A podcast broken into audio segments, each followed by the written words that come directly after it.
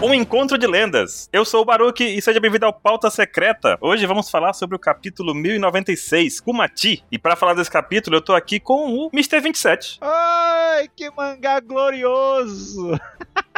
É, eu ia te perguntar justamente, que coincidência, eu ia te perguntar o nome de uma lenda com G aqui nesse capítulo 27. Ti! Não fale isso. Glorioso, né? Gloriosa, né? Não fale dica, eu lembro de um velho. Ah, eu lembrei de um negócio aqui. E também temos aqui hoje o Mr. Caio. Mr. Caio, fala pra gente aí um personagem com B desse capítulo, um lendário, vai. Um lendário com B? Aham. Baruque. Porra! Não? Uh! Não, Oh! troca, troca. Eu vou falar Bini. Te pegou, né? Não é a Bini, não é a Bini? Não é a Bini, não é a Bini. Não é a Bini? Lendário, lendário. Piratas lendários, vai. Lendário, lendário. Aham. Bonnie! Boni, tá ótimo, maravilha. E estamos aqui hoje também com o Ansem. Ansem, personagem lendário pirata com S. Surumê, Hoje tem. o Kraken. Sengoku, não, ele é é marinheiro. Enfrenta outro Ansem. Olha o bullying começando. Ai, meu Deus do céu. Não vai sair, gente. Não vai sair, mas tem lenda nesse capítulo com a letra S. O Shonks. É, boa. O Shonks. boa, Escapou com maestria. Escapou com maestria de hoje. boa, boa. Aí falou pirata. tudo Ai, bem. ai, ai. Vou perdoar pelo Shonks, tá? Shebeck. E o Shebeck também. O Shebeck com essa. Tá muito bom. Vamos começar esse capítulo aqui pela capa, porque essa capa aqui, é, tirando de vista, assim, é, nossa, muito importante pra esse capítulo, né? Pô, essa capa aí? Aham, conta pra gente. Na capa, agora a gente sabe que se o Zoro fazer uma. brincar com a dança das cadeiras, ele, ele se perde na dança das cadeiras, ele vai reto. Ele se perde. Pô, mas aí é, é dose, né? Ué, mas então, né? Como ele é burro. E o foreshadowing, hein? Qual é o foreshadowing? O Zoro de olho aberto, é o cachorrinho do Zoro aí, ó. Eu pensei que você ia falar que era o cachorro DJ ali. Mas aí não é o cachorrinho do Zoro. Meu Deus, lá vem. Eu achei que era do Garp esse cachorro aí. O cachorro, eu pensei que você ia falar do cachorro do Alok ali. Cachorro do Alok. Meu Deus, o cachorro do Zoro Alok. tá perdendo Tá pra bom. Chihuahua. E ainda quer falar que vai vencer o sangue. Caralho, do nada isso, né? Puxou o Sanji aqui, eu lembrei de uma coisa, 27. O último Apexcast foi sobre o quê? Comida, cara. A gente gravou com a presença da Aileen Aleixo, ela é do podcast Vai Se Food. Ô, você. É você.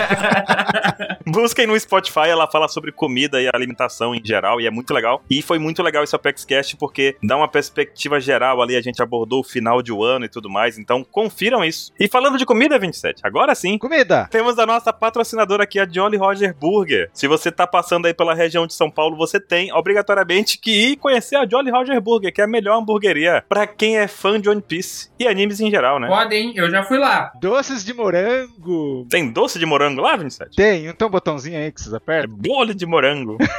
Inclusive, agora tem a Kuma no Mi de sobremesa por lá, né? E fica bem legal com esse contexto aqui do nosso capítulo de hoje. Sim, sim. Lá você pode também debater, encontrar os caras que gostem e falar desse mangá por 5 horas. O Yuji lá vai estar recebendo todo mundo. Ei, pior que eu não duvido, não, viu? Ô, Dá pra falar cinco horas desse capítulo aqui, com certeza, e o Yuji com certeza conversaria.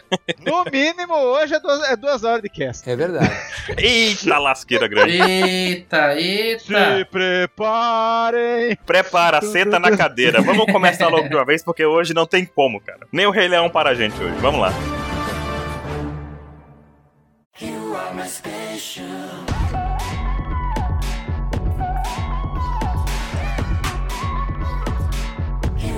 Que a gente começa o capítulo já com um diálogo expositivo maravilhoso, né? É. Começamos aí o capítulo com o pessoal explicando as regras do jogo, né? O Ah. começo do desespero. Todo mundo que tá na ilha ali sofrido, com a cara chorosa e tudo mais, correndo. E a gente vê as silhuetas ali de uma, duas, três, quatro, cinco, seis, sete, oito, nove, dez, onze pessoas, né? 11 pessoas? Além do cara que tá com os baús. Mas tem dois, um na ponta e um na outra ponta, que são teriubitos de, de bolha. E os outros são tipo os cavaleiros sagrados, né? Tem o Bito Bucaneiro? Não, não. Isso aí. bu- Não, não, não. É, tem um tenubito grandão e tem um tenubito grandão magrelo. Ó, tem um chifrudo É. ali, hein? Que depois lá pra frente vai ver, hein? O que que tem o cara ser corno? É, tem o chifrudo e tem o Shonks ali no meio. É, o Shonks tá no meio, é o líder, né, dos Cavaleiros Sagrados. A gente vê que tem nove ali. O Shonks é o de baixo. E Quem que tá de- com a espadinha pra cima? É o carinha que tava no capítulo passado dizendo assim: os prêmios vai começar a competição, aquele negócio todo. Era o, era o host. Ah, é o Silvio Santos. É o Silvio Santos do negócio, pronto. O Silvio Santo. Eu não, eu não discuto mais, eu não discuto. É, muito É o bom. Silvio Santos. Ah, é o São Silvio Santos. São Silvio Santos, exatamente. Entendi, tá bom. E a gente tem a regra, né, que são dito aí que 13 lebres, é chamado de lebre, né, até um termo meio pejorativo assim, porque a gente sabe que lebre se procria muito rápido e pode dominar um, um ambiente, aquele negócio todo, né. Cadê a Elisa pra falar de onde tirou as lebres? O que, que ela falava? É, e sem contar que não é só uma, um termo para algo que se reproduz muito rápido e tudo mais, mas é também algo que vai ser caçado, né? Caça de lebre Pois e é. aconteceu pra caramba. né? Os caras lá da Europa caçavam, né? Os caras da Europa é prazer caçar. Pra caramba, pra caramba. Sim, e aí a gente tem essa QI que tem 13 lebres super raras. A gente já coloca isso aqui, sabe como? Cinco estrelinhas lá do Do Flamingo, cara. É. O Do Flamingo, ele é um copião descarado. O Do Flamingo, ele copiou o evento inteiro. É, vocês não falaram que o lance aí é meio de jogo também? É meio de É. jogo, mas é, daqui a pouco vai ser meio de jogo. É bom que o Caio tá aqui com o Ansem pra gente falar disso, que o 27 ele não, não joga muito. Eu acho que o 27 jogou a última vez o Super Mario World. E eu só jogo Pokémon Só Pokémon. é. E gol. Só o gol. Every day. Só o. Ó, e é dito também que cada lebre super rara vale 10 mil pontos e que tem 150 que são consideradas raras, né? Isso. Aham. Não disse quantos pontos vale, então só quer mostrar a regra pela metade, né? Sacanagem isso. Quero destacar aqui duas coisas nessa página do pessoal que tá chorando. Tem um que tá chorando tanto que a cara dele tá até bugada, que é esse de chapeuzinho preto. a gente usou IA pra melhorar essa qualidade aí, ó. Foi por isso que ficou Ah, assim. E no cantinho, tem, debaixo do uá, onde começa o A, tem um cara com as algemas chorando e nas costas dele tem um ace genérico. Tem um ace né? ali, né? Tem esse gênero. E o negócio de jogo que o 27 falou é sobre esse negócio do insta-kill, né? Mortes instantâneas terão um bônus, né? De excelência. E pra gente que joga muita coisa online, coisa do tipo, tem sempre um insta-kill, né? Aham, morre com um golpe só. Um golpe só e o cara eh, já era. E, pelo jeito, a galera vai atrás desse bônus, né? Quem vai contar, não sabemos. O famigerado One Hit KO. Exatamente. E nós temos aí também dizendo que tem, tem aqueles prêmios, né? São seis baús. Vocês viram Uhum. a história de que a ilha do Gaimon, na verdade, aconteceu um evento desse? Os caras trocaram a ilha.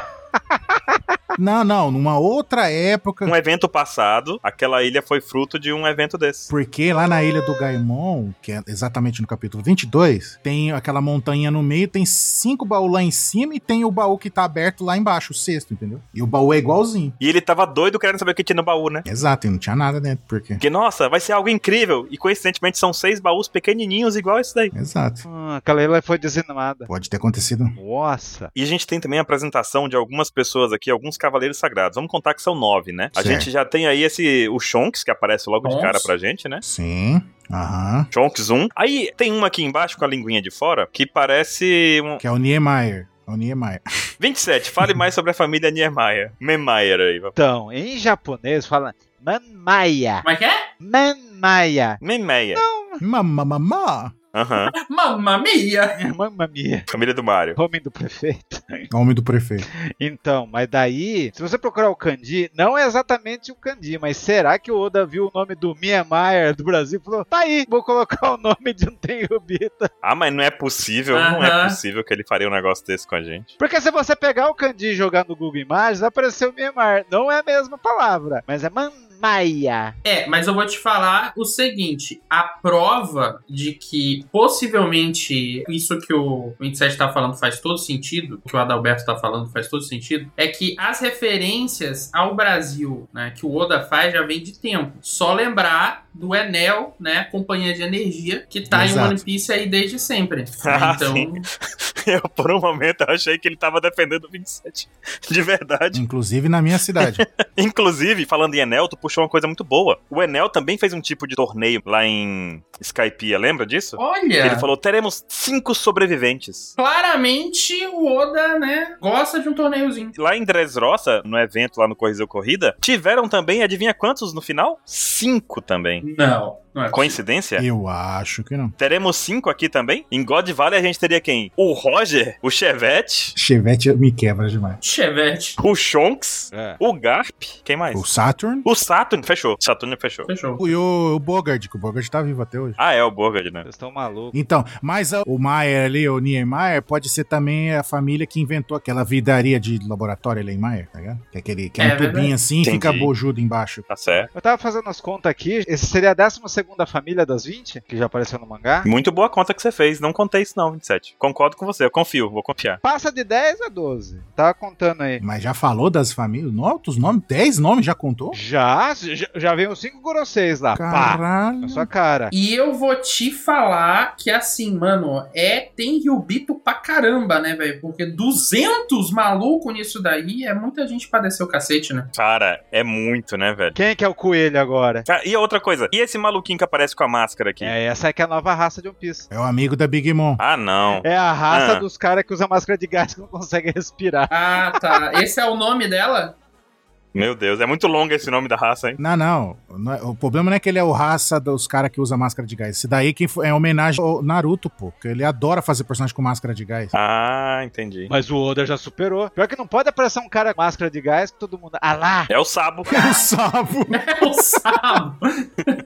É a criança que tava com a Madre Carmel. Meu Deus, eles foram comidos! Eles foram comidos, gente. Mas calma lá, a teoria não era que aquele cara da Madre Carmel. Se ele tivesse sobrevivido, veja só, se ele tivesse sobrevivido, ele não tinha virado uma rada cip zero. Então, tem o Marra Aí o pessoal já tá achando ele aqui de novo. e tem o Damask lá no Coliseu Corrida. Quer saber É uma máscara, velho? Pois é, pois é. Tem tem que ter o mascarado no Coliseu do negócio, na, na, na batalha, né? É, não tem nada a ver, gente. Ele foi devorado junto com a Mari Carmel e com as outras crianças lá. É o Maskman. E essa aqui de baixo que não fala nada e a gente só vê com a carinha rindo, assim, parecendo que tá assistindo, sei lá. um, E tem aquele frufruzinho no pescoço, né? Aquela roupa. É, um bufão, né? É, que fica mais uma rodinha em volta do pescoço, assim. É a Nami Bufona.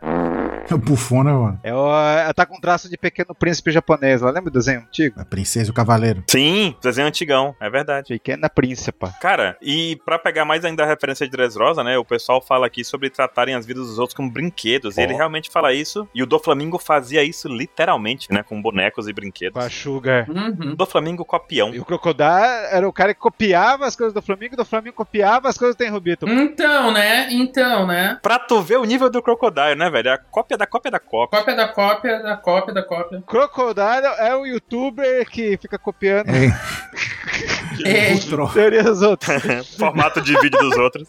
o Trouser falou que daqui a pouco vão falar que é o Jim esse mascarado. é o Jim, é o Jim, é o Jim. Nossa, Nossa. senhora. O Jim, 38 anos atrás, mais Aham. velho.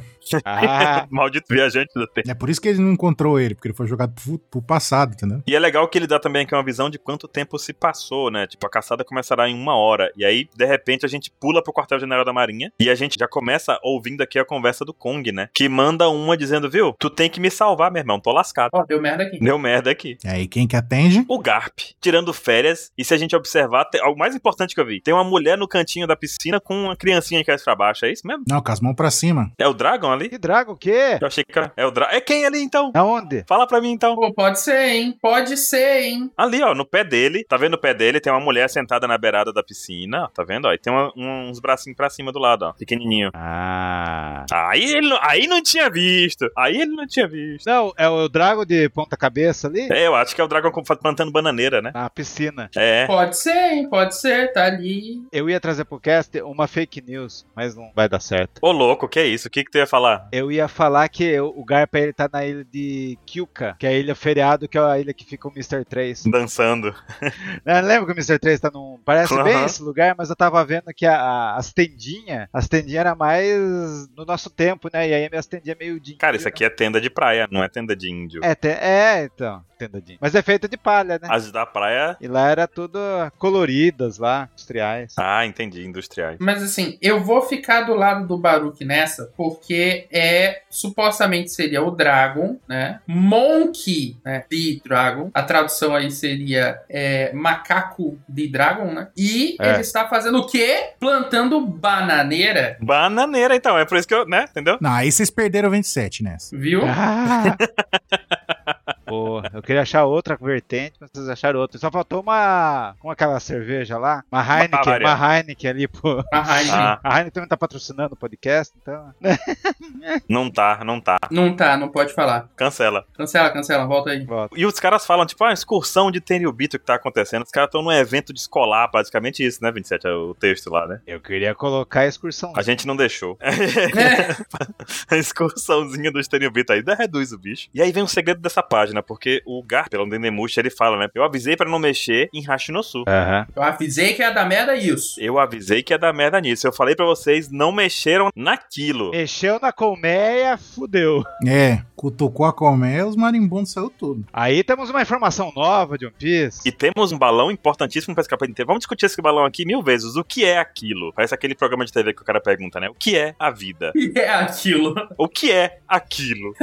Aparentemente, Hatinuzu tem um prêmio, que é o prêmio da, lá, deve ser lá do David Jones. Tinha alguma coisa naquela ilha lá. Cara, eu não acho que seja do David Jones. Eu Ah. acho que o David Jones tem seu próprio tesouro. Não, mas era lá, não era lá o- a Ilha dos Piratas? Não foi lá que ele fu- fez o primeiro? Vocês estão- Vocês estão falando Cara, David não Jones sei. mesmo ou vocês estão falando do Pirata John? Não, Pirata não, John. não, não. John é outra coisa. Tô falando do, do- do cara que faz o que o Fox fazia lá. Uhum. Devil Backfight. Ah, tá falando. Da competição. David Backfire. Ah, tá, então tá certo. Devil Backfight era lá. O primeiro Dev- era feito naquela ilha. E lá tem um tesouro. Que tesouro é esse? Quem está com esse tesouro? Cara, eu tenho algumas teorias. Eu também tenho. Tenho algumas teorias. Jogo agora? Joga agora. Tu quer jogar? Joga. Joga aí, fala aí. O que, que você acha? Opções que nós temos pra tesouro. É. Não é o Kiko, a gente já sabe. Ai, ele grita, né? É, não é. É. O que pode ser, assim, de valioso em One Piece que a gente tem pra essa época aí. Alho. Alho. Ui, Ai, de ai. onde veio essa? Eu vou pegar aqui uma informação que eu peguei, que eu guardei aqui, mas antes disso eu vou continuar essa parte do balão, porque ele fala de aquilo e o Kong, que não faz nada, só reclama toda vez, ele pergunta onde foi que você conseguiu essa informação, né? E aí, o que motiva o Garp a se mexer não é saber que Terubito tá se lascando, é saber que o Roger vai estar tá lá, né? Isso. É. É isso que o Garp. Opa, o Roger tá lá, então peraí, aguenta aí que eu tô chegando. Mas, sobre isso do que pode tá lá, vamos lá, tem que fazer uma retrospectiva aqui antes, né? Certo. Vale. Anotei aqui, curtinha, vou fazer o mais rápido que eu puder, eu juro. O efeito sonoro da abertura de Lost.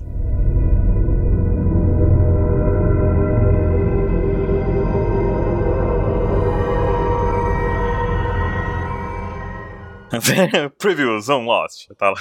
Cara, lá no capítulo 964, a gente começa a ver o flashback do Oden, né? Uma parte do flashback do Oden. E a gente tem a noção de tempo, que é 30 anos atrás. Isso. É um pouco confuso porque a gente Uhum. vai voltando no tempo e quanto mais a gente avança, menor os anos são. É con- contraditório, né? Então 30 anos no passado é mais perto do presente, entende? Uhum. Mas vamos lá. 30 anos atrás, os retentores meio que se formam de- depois de ser patrocinado lá, do galera toda estudar e tudo mais. Ah, E o Barba Branca, ele chega na ilha lá de Wano. tá. No 965, a gente tem já o Oden dentro do navio do Barba Branca, e nesse período, 28 anos atrás, o Momonosuke nasce. E aí, no 966, que é 26 anos atrás, estão comigo? Sim. A gente tem a primeira, a- o primeiro encontro que a gente vê do Roger versus Barba Branca. E é dito lá que foi quatro anos depois do Oden no- ir ao mar. Por isso que começa 30 anos atrás e agora seria 26 anos atrás, entendeu? Isso. É. Certo. E nesse capítulo, depois da batalha do Roger contra o Barba Branca, a gente vê que o Roger diz o seguinte: que ele, ele conta toda a história dele, tentando a batalha deles lá, que durou três dias e três noites, dos Aham. dois bandos, né? Do bando do Roger contra o Barba Branca. Sim. E o Roger solta uma informação muito importante, que é: o Roger diz que 13 anos atrás ele chegou no fim de Lodestar. Sim. E nesse período, nesse momento, ele conheceu a verdade sobre os poneglyphs. Ah, E isso bate com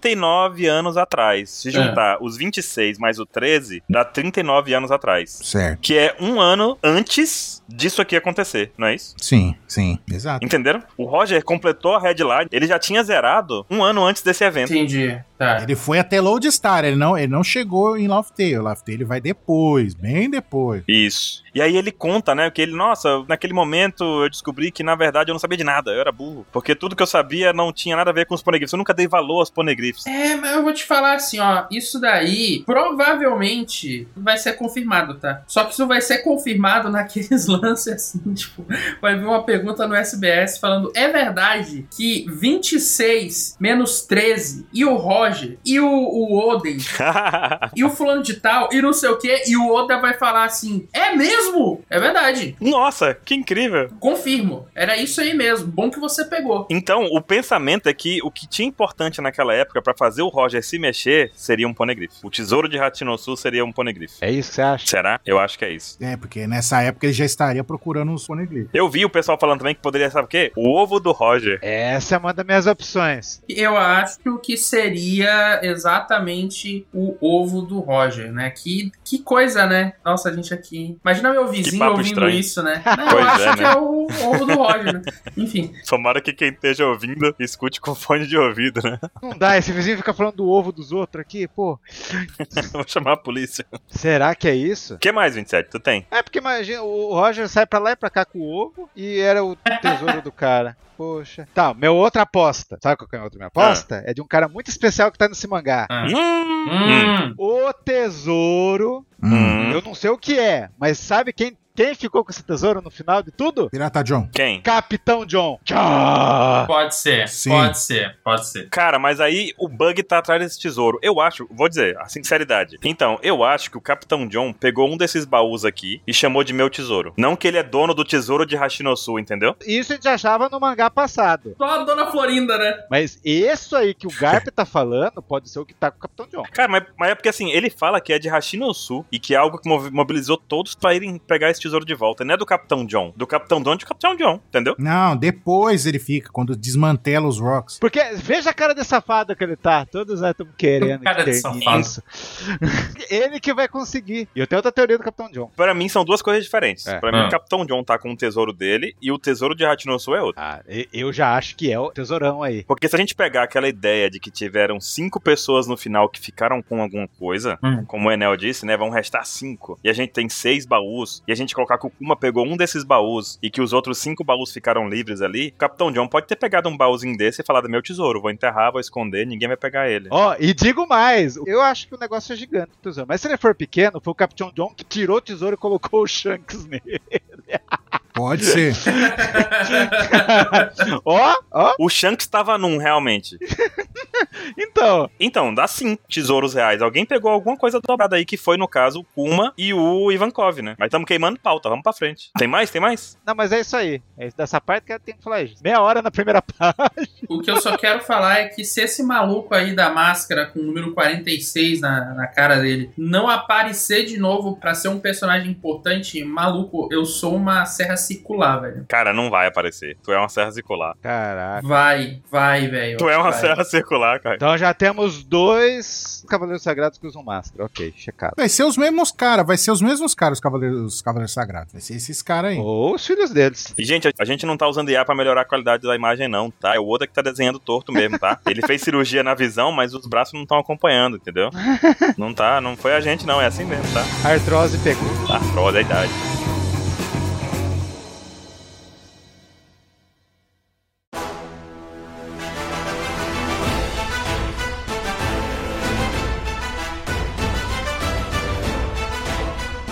Vamos pra próxima página. Daí a gente vai pra onde? Pra onde que a gente vai, pô? Novo mundo. A gente tava aqui exatamente falando de lá, desse lugar muito amigável, né? Demais essa caveira sorrindo. Imagina, tu chega de longe assim, tipo, ah, olha, eu acho que eu vou parar nessa ilha. É, ele pode ser de vilão do Mega Man lá, o Willy. Pode, pode. Estamos. Com certeza. Estamos no, no novo mundo, Ilha dos Piratas Hatinosu.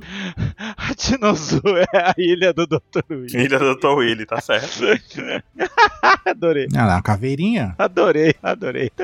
E a galera tá ali, né? Tipo, pô, os caras partiram sem a gente, meu. Que Merda. Este será um grande incidente no mundo pirata. A galera tava sabendo que ia rolar alguma coisa muito grande. Os caras saíram com uma missão. Os caras lendo spoiler, até os piratas estão lendo spoiler, velho. Os caras partiram de lá com uma missão, velho. Eles partiram certo de que iam causar um alvoroço. E a gente já dá um papum ali, já direto pra God Valley, de novo. De novo, vai e volta pra quê, né? No Istobru. Vai e volta, vai e volta. Bum, bum, bum, bum, bum, bum. A montanha do Hashirama e do outro. Montando rápido. Montanha do Hashirama. Meu Deus do céu. Na verdade, a montanha é dividida assim porque o Zoro cortou, né? cê Tá ligado? É, claro. Não tem um dia que a gente não fala de Naruto aqui nesse negócio. É isso aí. Naruto Cash. Naruto Cast, pô. Aliás, só uma coisa, eu achei muito maneira essa montanha, velho. Eu achei ela muito maneira. Eu Achei um bem tileira. Só vou te falar um spoiler. A gente acha Hum. que essa montanha é como se fosse duas mãos meio que rezando, por isso que é God Valley. aquele emoji da mãozinha, sabe? Que a gente bota oração, que a gente fala Uhum. gratidão, sabe? É, pode ser, muito boa. Muito boa, uma boa teoria. Legal, legal. Ou é o Sasuke na Naruto ali do lado. Ou é a tomada do mundo, né? Que liga, com a- encaixa a lua aí. Pode ser, pode ser uma tomada gigantesca, né? Ah, é por isso que o governo foi na ilha pra trocar a, to- a forma da topa. Tá Pesada. explicado. com três pontas. Padrão brasileiro. É exatamente aí que vai descer o anel, né? Exato. Certeza, certeza. Né? Aham. Certeza, certeza. É Vai de trazer pó. toda- É aí que ele vai ligar a eletricidade do mundo. E a Marinha tá cercando tudo, né? Então, assim, não tem muito o que fazer, assim, cara. Assim, ó, basicamente vai todo mundo morrer, né? E ali nos quadrinhos finais a gente vê esse é um jogo genocida, né, velho? Tchan. Matando todo mundo. Cara, objetiva eliminar os nativos para se apoderar dos seus recursos. Uma prática que aconteceu a dar com o rodo no mundo, né? esse balão tava tudo isso escrito. Sim. Assim, tava tudo isso, tudo isso. E as 100 mil lebres desta ilha, e aí fica pro próximo. Mas aí eu tenho que falar uma coisa que é muito bom o Mr. Caio tá aqui hoje. Porque te- a- nesse capítulo surgiu uma raça paralela do Caru. Não. Ai, meu Deus do céu, gente. Aí, ó, É o Chocobo. é um chocobo cisne, mas não é o do Caru. Ah, aham. É o Cacaru. É o Cacaru. É o Kaká. É o Cacaru. O pessoal tá falando que é o do Caru, mas não é o do Caru. É tipo um cisne. Não é. Mas é tipo do Caru. É porque é mais elegante, né? É mais elegante. Exatamente. Alabasta copiou, entendeu? Já. É, exatamente. É esse que é o lance. Alabasta já copiou também, entendeu? Cruzou as. Eu diria que a Alabasta não copiou. Eu diria que isso daí é intencional, mano. Porque vocês têm que lembrar que Entendi. a família Nefertari, ela escolheu sair. É verdade. E a Nerona ficou. Olha lá, mais família. Ficaram com o patinho feio. Mentira, o Caru é maravilhoso. Pois é, eles tipo, olha, assim, a galera, fica- vocês que fiquem aí com seus ganso estileira, não sei o que, a gente vai ficar com nossos patos fofinhos aqui. Seus gansos estileiros. Temos um especialista de Carus aqui. Por isso que agora ele vai analisar tudo. É verdade. Por isso que foi importante o Mr. Caio tá aqui. Obrigado, obrigado. E aí, segue daí, Caio. Pô, essa página é maneira, hein, velho? Porque as 100 mil lebres desta ilha serão mortas em três semanas. A gente tem um pouco mais de explicação desse processo, né? Três semanas aí, sem restar um único sobrevivente, mano. Um único. Isso é estranho, né, cara? É, é, o, o local vai virar, assim, loucura, né, meu? E são 100 mil pessoas, tem 13 é, super raras e 150 raras. O que define isso? Será a raça dos escravos? Tipo, por isso que tem esse negócio de comprar escravo de raças diferentes pra poder fazer essa busca, né? Sim, sim. Eu acho que é isso sim. Porque os 100 mil deve ser humano normal, aí esses raros aí deve ser tipo de raças variadas. O super raro lá 150. é, deve ser tipo as lendárias. né? Ou algum prisioneiro especial. Isso, igual o Kuma, por exemplo. É. É, Caneiro, né? Ele é o mais especial dos 13 lá. Ivachan ali nesse quadro de cima, assim, estileiraça! Lá em cima, muito foda, muito foda. E a gente vê que o pessoal, a- alguns ainda estão assim meio que acreditando, né? Um lance assim meio tipo, olha, não, mas se a gente sobreviver, né? Se a gente sobreviver, Três semanas, a gente aguenta. vai dar certo. São 100 mil pessoas. Não dá pra essa galera, pra 200 terem o bito e matar 100 mil. Não tem como, pô, não tem como. A gente vai ficar, né? Só se esconder, a gente sobrevive e vai dar tudo certo. E Ivachan tava lá, tipo, Putz, cara. até parece, até parece. Mas, mas no quadro antes desse daí, Mr. Kai, eu quero levantar ali uma dúvida que eu fiquei. Tem o, Hum. tem o Bito ali com a espadinha cheia de sangue e tem uma pessoa caída. É a, ca- a pessoa tá caída e o cabelo dela é preto e tá saindo sangue porque cortou a nuca, ou ele arrancou a cabeça e tipo tá preto o senso. Meu Deus. Não, não, não, não. Assim, é, Não, não, é não, o cabelo ali. É cabelo, é cabelo. Só que tem sangue Vamos ali. torcer pra que seja o cabelo. Mano, tem Ryubito, eu nem teria força pra decapitar alguém. Não, mas aí é seu invento, entendeu? Vai ter uma coisa legal nessa- nesse primeiro painel, hein? E essa página aqui, será que é o que eu tô pensando aqui? A Rebeca ali, você tá falando? Ah, não. Não. A Rebeca de vestido ali. É sobre um dos maiores mistérios de One Piece foi revelado nesse capítulo. Poxa, mais outro? Um mistério lendário foi revelado nesse capítulo. Fala, mistério. Lá vem, Vamos ver. lá vem besteira. A gente viu que o Puma sempre usou a roupinha com um alvo na, na Era camisa isso que eu ia dele, né? falar. E a gente nunca soube por que, que ele tinha um alvo na roupa dele. Olha. E agora tudo faz sentido. Só que é um alvo na frente do peito, né? do CVA. No peito. Aham. E agora tudo faz sentido também, né? Porque ele tem um alvo nas costas aqui. Não só ele, como todos. Não, é todos os caras têm um alvo na costa, mas ele fez isso lembrando dessa ilha. Que a roupa dele é um alvo. Com certeza. Nunca fez sentido a gente olhar assim, por que, que ele tem esse alvo, né? Não, o pessoal falava que é cruz, cruz de ômega, é o fim, quando o cara chega, é o tirano, liquida tal, mas ó, Eu posso mandar uma, uma coisa que eu ia puxar um pouco mais pra frente, mas eu acho que casa muito bem aqui. Pode mandar. O Kuma, eu acho que é um dos personagens com maior, fácil, fácil, assim, maior ressignificação que a gente viu nessa história, velho. Com Sim. todo. Pô, com certeza. Pô, assim, mais, mais tarde, a gente, quando a gente tiver essas páginas, a gente pode comentar elas é, em esse detalhe, mas todo o lance de Sabaori, da- do papel que ele teve lá, daquele terror, aquela coisa, e agora com essa esperança e tudo mais, e aí tu. o- Pô, essa é muito boa, essa da roupa com aula aí, tipo, muito, muito foda, velho. Porque se bobear, ele ressignificou esse alvo, entende? Com certeza. Muito, certeza. muito, muito foda, velho. Igual os tritões lá, que, que tinham ó, o símbolo do sol pra esconder o- a garra dos Tenryubito, lá, o símbolo da garra. Sim. Muito foda, cara. Muito foda. A Hancock também, que pintou em volta, ficou parecendo um olho, a garra. Uhum. Tudo isso daí. Eles pegou um negócio que é um terror, que é um trauma, que é um, uma mácula pra pessoa, uma maldição quase, e aí transformou numa outra coisa. né? E o Ivankov, ele solta essa, né? De tipo, não sobreviveu ninguém no último torneio. Ninguém. Ele deve saber disso, porque a Dini falou lá na frente que ela é oficial de. especialista em escutas de não sei o que, né? É. E ela consegue ouvir tudo, né? Então ela deve ter ouvido que no torneio passado ninguém sobreviveu e ele tá contando pra essa galera por conta disso. Porque senão ele não tinha de onde tirar essa informação da bunda dele, não tem como, né? Ou ela só deu o teleporte, né? Afinal de contas, Jin é um gênio.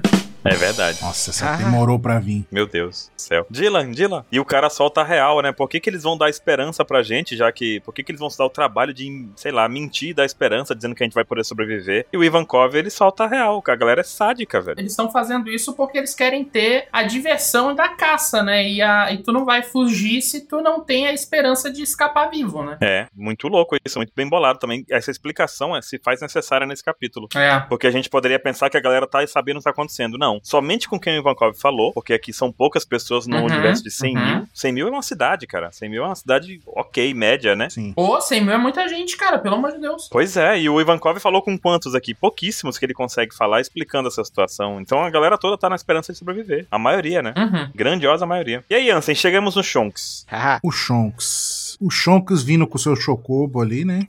É um Chocobo, Caio? é um chocobo cisne. Chocobo sim. É um chocobo sim, é uma boa definição. É uma boa mesmo. E ele tá puto, né? Ele tá, mano, ele tá vindo detonando quem tá no meio ali e o pessoal fala, ele já fez 10 mil pontos, ou seja, ele já matou alguém dessas raças especiais. Ele já recuperou os pontos que, per- que per- tinha perdido já. E tá, Pois é. e tá pegando os 13, sei lá. Ou Olha lá, e tá matando um monte de gente ali, vai passando e vai, vai navalhando. vai ter uma coisa pior ainda aí, sabia? O negócio Hum. tá sendo transmitido pra Marijó. Os outros quatro Corosei estão É, vendo. sim. Os outros tão- É, isso aí. Isso é meio doentio, velho. Eu achava que só existia 50 Tenryubitos, não? Aí, só aí tem 200. Pois é. Praga, né? E ainda tem os malucos que estavam assistindo no pay-per-view, né? Então, Aham. pra ver. Olha só. É, ui. E aí ele de ver ali, do nada aparece um tritão ali, come a corrente da algema do, do Ivankov. Ele fala, valeu, sua mandíbula é muito forte, é o mínimo que eu esperava de um tritão tubarão. O senhor é bem forte. É, e ele fala, né? Tipo, nossa, valeu, né? Pô, primeira vez que me elogiaram. Tipo, mais uma vez ref- reforçando aquele ponto de que preconceito que o pessoal tem com os tritões, né? Uhum. Com, é, É foda. ninguém é humano e tal. E aí eu fico a pergunta, será que esse tritão aí é o Hat? Não, né? Não é. Então, é isso que eu ia falar. Temos que Não é, deixar- não. esclarecer isso. É simples. São por dois fatores. Uma que esse evento aconteceu há 38 anos, né? Hat não, hack, né? Hack. Hack. O hack. Foi 38 anos, Gold Valley? Isso. God vale 38. Bill Hack tem 38 anos exatamente, então não é. Então é filho dele, é filho desse. Então, até eu quis brincar com isso aí, mas não quis brincar, não.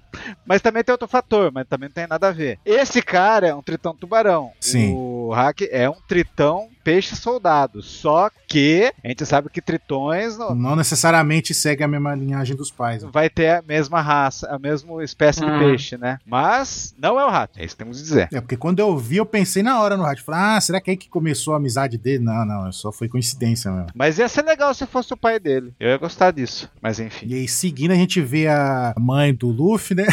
a segunda galera. Crocodile. O Pô, Crocodile ali, ó. É zoeira, tá, gente? Meu Deus. Cara, ela com essa carinha aí, quem que tá aparecendo? Ah, é a Nami. A Nami. Sabe quem tá aparecendo? Ah, A Atlas. lá vem ele, ó. A Atlas. Ah, tá, verdade. Olha o cabelinho. Igualzinho a Atlas. Será que a Atlas é homenagem à Dini? Olha, Ó, ó, ó. é uma boa, hein? Com certeza o, o Vegapunk conheceu. né? Pelo menos a história, né? É, Sim. É, ele clonou, né? Tem que conhecer.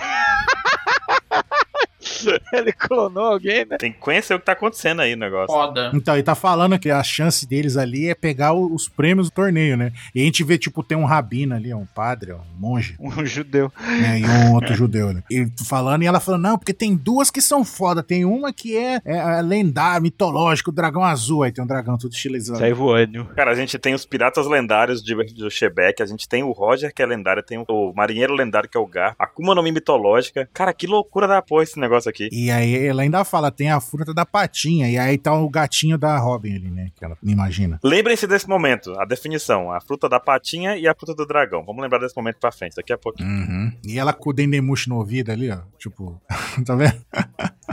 ela, tipo, tá pô- colocando perto pra ela ouvir ou ela tá colocando perto pra ela falar direito, né? Que é um pequenininho. Tá ouvindo, tá ouvindo. Acho que é pra ela ouvir. É pra ouvir, né? Que o que ela tá falando tá de frente com ela, é verdade. Então, e aí o Ivankov, é isso aí, é só a gente comer elas e a gente consegue escapar daqui, tá ligado? Mais tranquilo. E o pessoal ali, ah, mas meus prêmios não tá no meio da ilha. Aí ela pega e fala, né? Que ela é, é especialista, ela é profissional em roubar, né? É a mãe da Nami, na verdade, né? Descobrimos agora. É a mãe da Nami. E ela também tá transmitindo tudo que tá acontecendo, tudo que eles estão falando, tudo que tá acontecendo na ilha, pra fora da ilha de God Valley. Ou seja, então em vários lugares do mundo estão vendo o que tá acontecendo. Fofoqueira, né, velho? Fofoqueira. Fofoqueira. Eu sou profissional em fofocar. Ela pegou o pay-per-view e disponibilizou pro público geral, né? Muito foda, velho. Dos Terribitos. E assim, a gente sabe que num momento de limpeza, assim, pô, isso é uma limpeza, né, cara? É um genocídio. Acabar com o país, né? Isso. No momento desse, informação é um troço com muito peso. A verdade tem Perfeito. muito peso. E ela tá fazendo um papel ali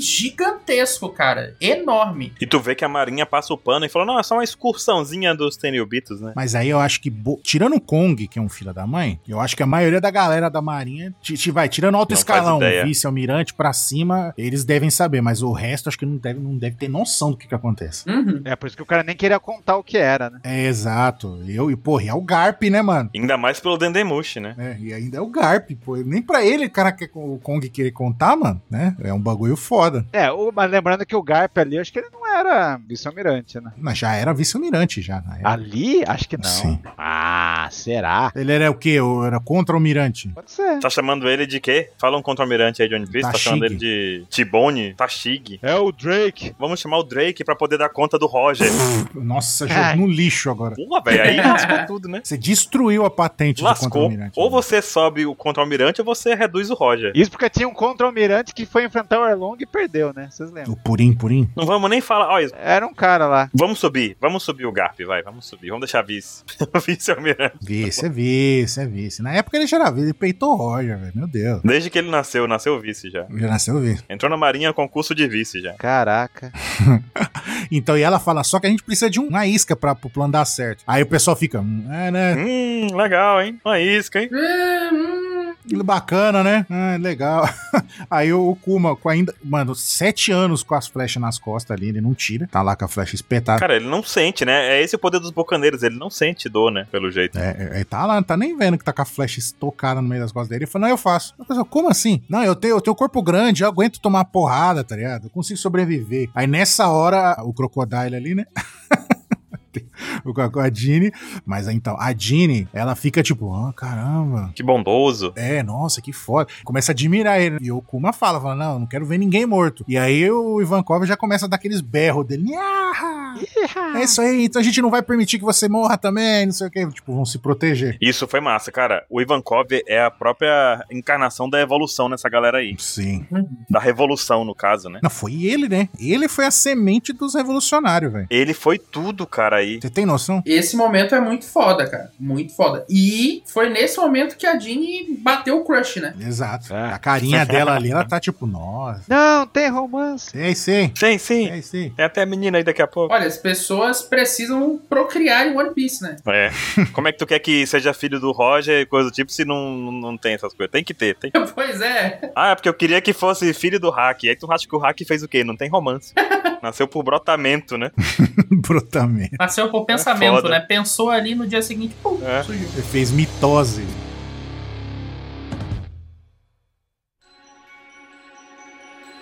「弱さを味方につけた僕は誰よりも高く飛べるんだから」 A próxima página. A gente ouve uma explosão. Ô, página louca, velho. Já chegou uma das páginas mais pesadas que a gente já fez. Na vida. Cara, eu nunca tinha visto tanto balão numa página. Não, na primeira página tinha mais. né? A primeira tá assim também. Tinha mais, coitado. Ah, não sei o que vocês estão reclamando, pô. Foi a IA que fez tudo. Foi a IA que fez, é. Foda, né? Daí os marinheiros estão lá no leste, tá vindo. E daí a gente vê a bandeira do Rox no barco. E daí vem uma indagação. Essa bandeira do Rox. Parece o Nick. Então, né? Será que a bandeira do Rox é homenagem ao. Uma caveirinha Parece. pegando fogo. É, um, um cabelo. É, é o cabelinho em chamas, né? Pois é, né? Cabelo em chamas? Pois é, né? Será? O Nika? É. Será que é uma homenagem ao Nika? Tem um negocinho ali, pode ser um fake. Fake Nerd, né? É, pode ser fogo? A gente achava que era fogo. É, ba- O Barba Negra também tinha uma bandeira meio de caveira pegando fogo. É, mas pode ser as trevas também, né? Igual do. Pode ser as trevas, né? Mas é. Com a fumacinha de trevas. Mas é um ótimo ponto que você levantou aí, porque, né? Fica, fica na dúvida. A gente quer acreditar que é o Roger, é muito bom e tal, mas a gente não sabe de nada do Chevette aí, do Chebec. Não sabe, não sabe. Do Chevette. Do Chevette. Ai, caralho. O barco se chama Chevette. 100% das vezes me quebra o Chevette, velho. O Oda, ele não conseguiu, nesse capítulo aqui, mostrar o Chebec pra gente, cara. Ele segurou mais uma vez. Sacanagem, né, velho? Muito safado. Ele mostrou no último quadrinho, ele tem olhos de triângulo. Olhos de triângulo. Não tem o Galvão? Hoje sim, hoje sim, hoje não. Hoje não. Hoje não. Meu, o barco chegou atropelando os outros barcos. Mano, o barco do, do Chebec é gigante, cara. Ele só atropelando. Você tem noção que os navios da Marinha já são gigantes, o dele é maior ainda? E ele só atropelando, igual o 27 tá apontando aí. Só- Tá foda-se, sai do caminho. Daí É o que o Baruco tá falando é que o cara fica assim, siga minhas ordens, daí a gente vê. O Chevette, ele tá nessa página grandona aí. É, tá no último quadrinho. Não, não, pode ser, pode ser que seja o último, mas Então, cara, se for, é ruim. no quadradão, No grandão, ele tá lá debaixo do porrete do Kaido. não, ele tá lá em cima, lá ele com as garrinhas ali de Vega, do Barba Negra ali. Não é ele aí, não é. Eu mandei a imagem aqui. Não, você acha que é o cara do Thriller Bark. Eu acho que esse cara aí, porque tá. O meu último argumento é que o Barba Branca tá falando, ah lá, o cara vai perder o objetivo. Ó, mandei aqui, ó. O link no chat também. Pra mim, o Chebec é o cara que tá ali debaixo do canabo do do Kaido. Tá vendo? Tem um carinha ali com a cara preta que não dá pra ver o rosto. Hã? Nossa, lá atrás. Não, velho, o Barba Branca tá olhando pra ele. Espera, Rox. O 27 acha que é aquele carinha pulando na frente da Barba Branca ali. Mas o cara tá atrás, como é que ele tá olhando pra frente e tá vendo pra trás? Ele é o Legolas? Tá vendo o fu- Cada um acha que o Shebeck tá no lado. Eu acho que o Shebeck é o cara da. Não, eu não acho que o Chebec apareceu. Eu acho que o Chebec não apareceu. Eu acho que ele tá ali em cima. Esse cara da garra, acho que tu, tu gosta da ideia também do Barba, Bran- barba Sim, Negra, usar que tem a garra, aquele garrinha. negócio todo, né? É ele, né? Mas se a gente for ver os zumbis do Moria, Tem um zumbi com hack. tem um cara lá que se encaixa, né? Tem um cara que tá com a capa e com duas garrinhas e armadura, que encaixa com os outros também, que tá aí, ó. Mandei a página, capítulo 452 pra você que tá ouvindo, na página 11. Então, ó, tá um, um zumbi velho lá caído com a garrinha, e ele parece ser um mink também, pela pata dele, pelo tipo dos pés dele ali, ó. Parece uma pata de algum animal. Então pode ser um mink que tá usando máscara e garras. Por isso que ele tá saltando tão alto, né? Ah. O Chebec tinha a mesma paciência do Luffy pra fa- seguir plano, deve ser. Por isso que ele tá, porra, de novo, caralho, tá ligado? Tá aí na frente. É um D, né? Minha opinião sobre isso é que vocês estão malucos. É só isso mesmo. Ah. Eu acho que é a, me- é a opinião mais sensata do Caio. É porque nesse capítulo 452, na página 11, a gente tem É. o pessoal de Thriller Bark, naquele período de Uhum. Thriller Bark. E Sim. em Thriller Bark, a gente tem o Capitão John. Sim. E o Capitão John tá fazendo a exata mesma pose, bebendo a cachaçinha dele ali, Inclusive, deve ser a mesma cachaça. lá no capítulo 452. Deve ser a mesma, inclusive, é uma cachaça infinita, né? Esse é o tesouro dele, a cachaça que nunca acaba. Cachaça infinita. E o Capitão John tá zumbi no 452. Certeza que é o Capitão John. E o Capitão John tá aqui também bebendo. E a gente começa a achar pessoas semelhantes, né? Junto nessa, pa- nessa parada aqui. Porque o Moria, o Moria, a gente acha que ele é fraco, mas o Moria foi foda. É, ficou pegando. tre- O Moria, ele conseguiu reunir um puta exército de zumbi incrível, cara. Ah, sim, sim, sim, sim. Ó, não, os caras falam que, os- que o Mora é fraco e o Crocodile é fraco. De jeito nenhum Shichibukai é fraco, cara. Tirando o bug. Nenhum. Tirando o bug. Tira- É. O Bug é fraco em força física, mas ele- a determinação dele é foda pra caralho. tá? Eu gostei muito que tu abaixou a voz pra falar isso. Foi tipo assim, tipo, letras miúdas, né? É pra ninguém ouvir. Tipo, não tem, não tem jeito algum no Shichibukai ser fraco. Aí um, um asterisco ali no fim da frase, aí tu desce lá e tá assim, tipo, exceto o bug. Exceto o sério? bug. Não fala baixinho, né? Então, porque a determinação do bug é foda, né? Isso aí Sim. a gente não pode tirar ele. Mas então, e o Crocodile, o Moria, todos esses daí que a gente fica zoando falando que é fraco, os caras de- teve o, o problema deles, subestimaram o protagonista. Foi, porque, cara, ó, se a gente pegar os outros zumbis que tem ali, a gente tem um grandão que aparece ali do lado do Capitão John, lado esquerdo, de armadura, de capacete ali. Pode ser o gigantão ali, né? Que tá com metade de pata de elefante ali na, nos zumbis. Uhum. A gente pegar também um carinha da garra que o 27 acha que é o Chevette, pode ser também somente um, um zumbi ali, né? Não é O isso? Chevette é zumbi, pronto. Pode ser um zumbi, pode ser um zumbi ali do, do Moria também, né? É. Se a gente for pensar que não apareceu o tal do Machado Prateado até hoje, que pode ser esse cara de óculos aqui, Agora eu tenho que te cortar, Baru. Você acabou de falar a nova campanha que eu vou fazer com o Ansem. Agora você ativou minha Eita, carta porra. armadilha. nossa senhora, me ajuda, Caio. Eu vou fazer a partir de hoje a campanha. Pare É. de falar Machado Prateado. O nome do cara é Gimbo. Gimbo. Ah, agora eu entendi. Vem cá, Ansem.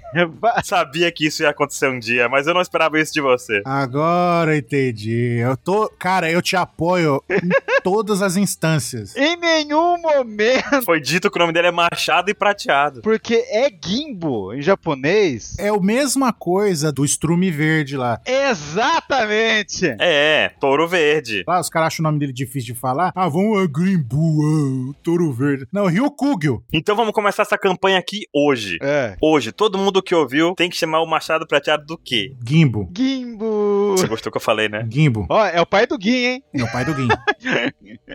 É Gimbo, porque tem o, o Anzi, é que tipo assim, esse cara, o Anzi, era um pirata chinês atirador, que a alcunha Sim. dele era Gimbo, Machado Hum. Prateado. Vamos começar a fazer essa campanha de parar de falar Machado Prateado, que todo mundo tem nome japonês. Só que a gente vê que esse cara que tem esse elmo aqui do ladinho, que tá do lado do Capitão John, o, o elmo dele é bem específico. Parece um elmo de tokusatsu, com os olhos assim, com um ângulo bem reto, né? Isso é uma coisa discutível. Não, parece daqueles de general chinês do antigo. Pois é, parece. E é o mesmo que aparece lá nos zumbis, ó. Eu te falo, esse zumbi barbudão, essa armadura samurai aí, É, eu acho que é esse cara aí. ele é o Oshoko. Hum. Ele é o Oshoko. Ele não é o Gimbo. Eu acho que ele é o Oshoko. Eu, eu acredito que ele é o Oshoko. Então, mas é esse cara aí que a gente tá falando, é esse zumbi aí. Porque o Oshoko era o cara que tava vivo lá na ilha do Lau. Que o Lau derrotou lá na, lá na Ilha dos Piratas, que ele pegou, matou lá. E, e isso aconteceu depois de Thriller Bark. Sim. Então quem tá vivo é o Oshoko. Esse cara grandão aí, esse é o Gimbo, Hum, o barbudão aí. uhum. Uhum. Mas o Oda Então é foda, né? Que ele chama de machado prateado e bota uma espada nele. É pra aprender a não ficar chamando de machado prateado, é Gimbo. Aí do lado do grandão tem um maluco com um machado e prateado ainda na cor Sim. oficial. Porra, Oda. Precisa aprender. Enfim, pode ser até o Batman, né? Não, o Ba- não, respeita o Batman, o rei do, do East Blue. E pra mim, o Oshoko é o cara debaixo do Gimbo aí. Que o Bansen fala que é o Chevette. Esse aí não pode ser o Chevette. Esse cara. O olho de triângulo, Então, O olho de óculos, né? Raça do Kuma do olho de óculos. raça do cu. mas espera aí, o Ansem tá passando ileso aí. Hum. Porque agora. Vai, Ansem, vai. O Chico é canônico agora. Agora o Chico é do mangá, velho. Acabou. Ninguém citou o nome dele no mangá aí. Cara, não só é canônico, como esse capítulo de hoje é ainda mais um mistério de One Piece com definitiva certeza, cara. Pode revelar, hein, Baruque, também. Fala aí, manda. Capítulo 631. O que aconteceu? Uma história de capa. A história de capa dos converses do mundo, Cabo Gêmeos. É. Alguém tá tomando uma cachaçinha com Crocos. A gente passou a vida inteira sem saber quem era, com muitas suspeitas de que seria o Chique. Esperava que também pudesse ser alguém de Wano. Se não, o Chico era alguém de Wano. Passou o ano e Podia. nada. Ou contra o chapéu, né? Lembra contra o chapéu Amigaza que tinha aquele negócio todo, né? Aham. Só que o que aconteceu foi que nada disso re- foi revelado em um ano. Nada. Porém, a gente vê o Chique com a mesma roupinha listrada na capa e nesse capítulo. E agora o Chique é canônico. Não, agora o Chico é do... ma- Agora tem uma teoria boa. O Chico tá com um chapéuzinho porque o Crocus operou ele depois do Ruff ter batido nele. Ele tirou aquele... que- Ele não tinha um leme na cabeça? Acho que o Ruff detonou, daí ele pediu pro Crocus arrumar ele, que não é possível. Carai, gostei. Gostou? Puta, gostei. É por isso que ele tá usando o chapéuzinho. Cara, dentre as loucuras, eu tenho que dizer que é boa. Porque o problema do Chique era que ele andava com um um negócio enfiado na cabeça. E agora ele tá se operando pós-cirurgia com Crocos. É um timão. da raça dos timoteiros. A raça do- da Lari, né? Mas eu tenho uma outra teoria com essa roupa aí listrada. Manda. Eu Fala aí. acho Ah. que pode muito bem ser o Urahara. Eu também. Lá de Bleach. Ah, Tá certo. tá. Não pode? Pode. Então quer dizer que pode aparecer o Douglas Bullet e a Uta no mangá daqui pra frente. Ó, ó. De- Todo mundo tá esperando isso? Não, ninguém quer. Ó, aí depois o que que ele fez? Ele trocou as listras do chapéu pra, pra, pra roupa dele. Pra capa, né? Ah, claro. Exatamente. É. Não, e o que define também é que o Chique é loiro. E outra coisa que a gente tem que lembrar também: qual o nome daquela velhinha lá de Wano? De Wano. A véia, a véia bruxa lá. A véia com Mani Mani no Mi. A velha. Não lembro o nome dela. Ah, tá. O que que tem? Não, mas ela tinha tocado no rosto dele. Eu sei, mas é. Então, a velha, em algum momento, ele tem um chapéu de Wano. Carvão. E aquela velha, em algum momento, teve contato com ele, porque ela se transformou no rosto dele. Lá no capítulo. Ela tá aí. O pessoal acha que ela tá aí e talvez achar que tá aí. Então, ela pode estar aqui disfarçada de quem ela quiser, inclusive. Verdade. Sacou a ideia? Inclusive, pode ser ela aí, que vocês estão zoando aí. Não, mas não é, não é. Ah, Não, bom, bom, na minha cabeça não foi. Não, não é pra ser, né? Mas ela tem toda essa história de que ela pode ser quem ela quiser. Ela pode estar infiltrada aqui, né? Ela é a cobrinha ali ao lado da Gloriosa. Com certeza. Não, velho. é- ela, ela é o tritão novo aí. Esse tritão novo aí que andava. Ah, não, aí já é demais. Aí, aí já- eu tava falando uma loucura, tu completou a loucura muito louca, pô. Aí. Não, você foi além do nível de loucura, né? Pera aí, o pessoal tá falando muito. Ah, mas quem que é essa gloriosa? Quem que é essa gloriosa? É a véia lá de Amazon Lily lá? Ah, é vovó Neon. Pois é. vovó Neon. É? Vovó Neon. Só que ela envelheceu lindamente, igualzinha a Bakin, né? A Stussy. Então, é o lance de One Piece, né? Que tem as pessoas que eh, tem o futuro que deu bom.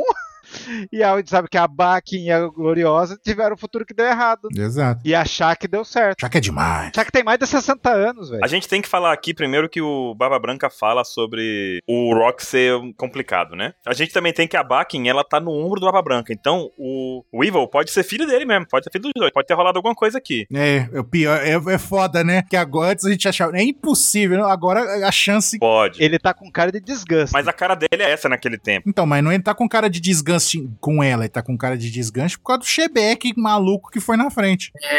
Exatamente. Pois é. Ele não tá nem ligando que ela tá no ombro dele. E também a, a Big Mom, ela fala, a Big Mom acha que tá jogando Pokémon. Ela falou, tenho que pegar, tenho que pegar. Só que quando Sim, ela pega. faz isso, o Kaido fala, mas não faz sentido pra você. É porque ela já tem a comando. Por quê? Porque ela já tá com a Komanomia. Ah, entendi, entendi. Ah, boa, gostei. E o Kaido não tinha entendido isso ainda. E vocês estão falando um monte aí, vocês estão esquecendo do primeiro marido da Big Mom que tá ali no cantinho. Tá ali no cantinho. Eu ia falar isso. Não, não esquecemos ele não. Não. A gente discutiu isso durante o negócio do mangá, né? Quem que é o primeiro marido da Big Mom? O Strausen. Ele tá escondido atrás da exclamação ali. Inclusive, a Big Mom, nessa época, É, já tinha filhos. É, Sim. já tinha, tava pesquisando isso hoje. Katakuri tem 50 anos. Será que ela tava grávida aí? Ela devia estar eternamente, né? Porque com tanto filho que ela tem... Inclusive, será que o Katakuri tá atrás ali do Prometheus, ó? Não, não, não, não. Não, eu acho que não. Eu acho que o Katakuri não... Tem uma pessoa pulando ali, estão vendo? Tô vendo, tô vendo. Ah, Parece até que o Prometheus é a cabeça de alguém, né? É, isso que eu ia falar.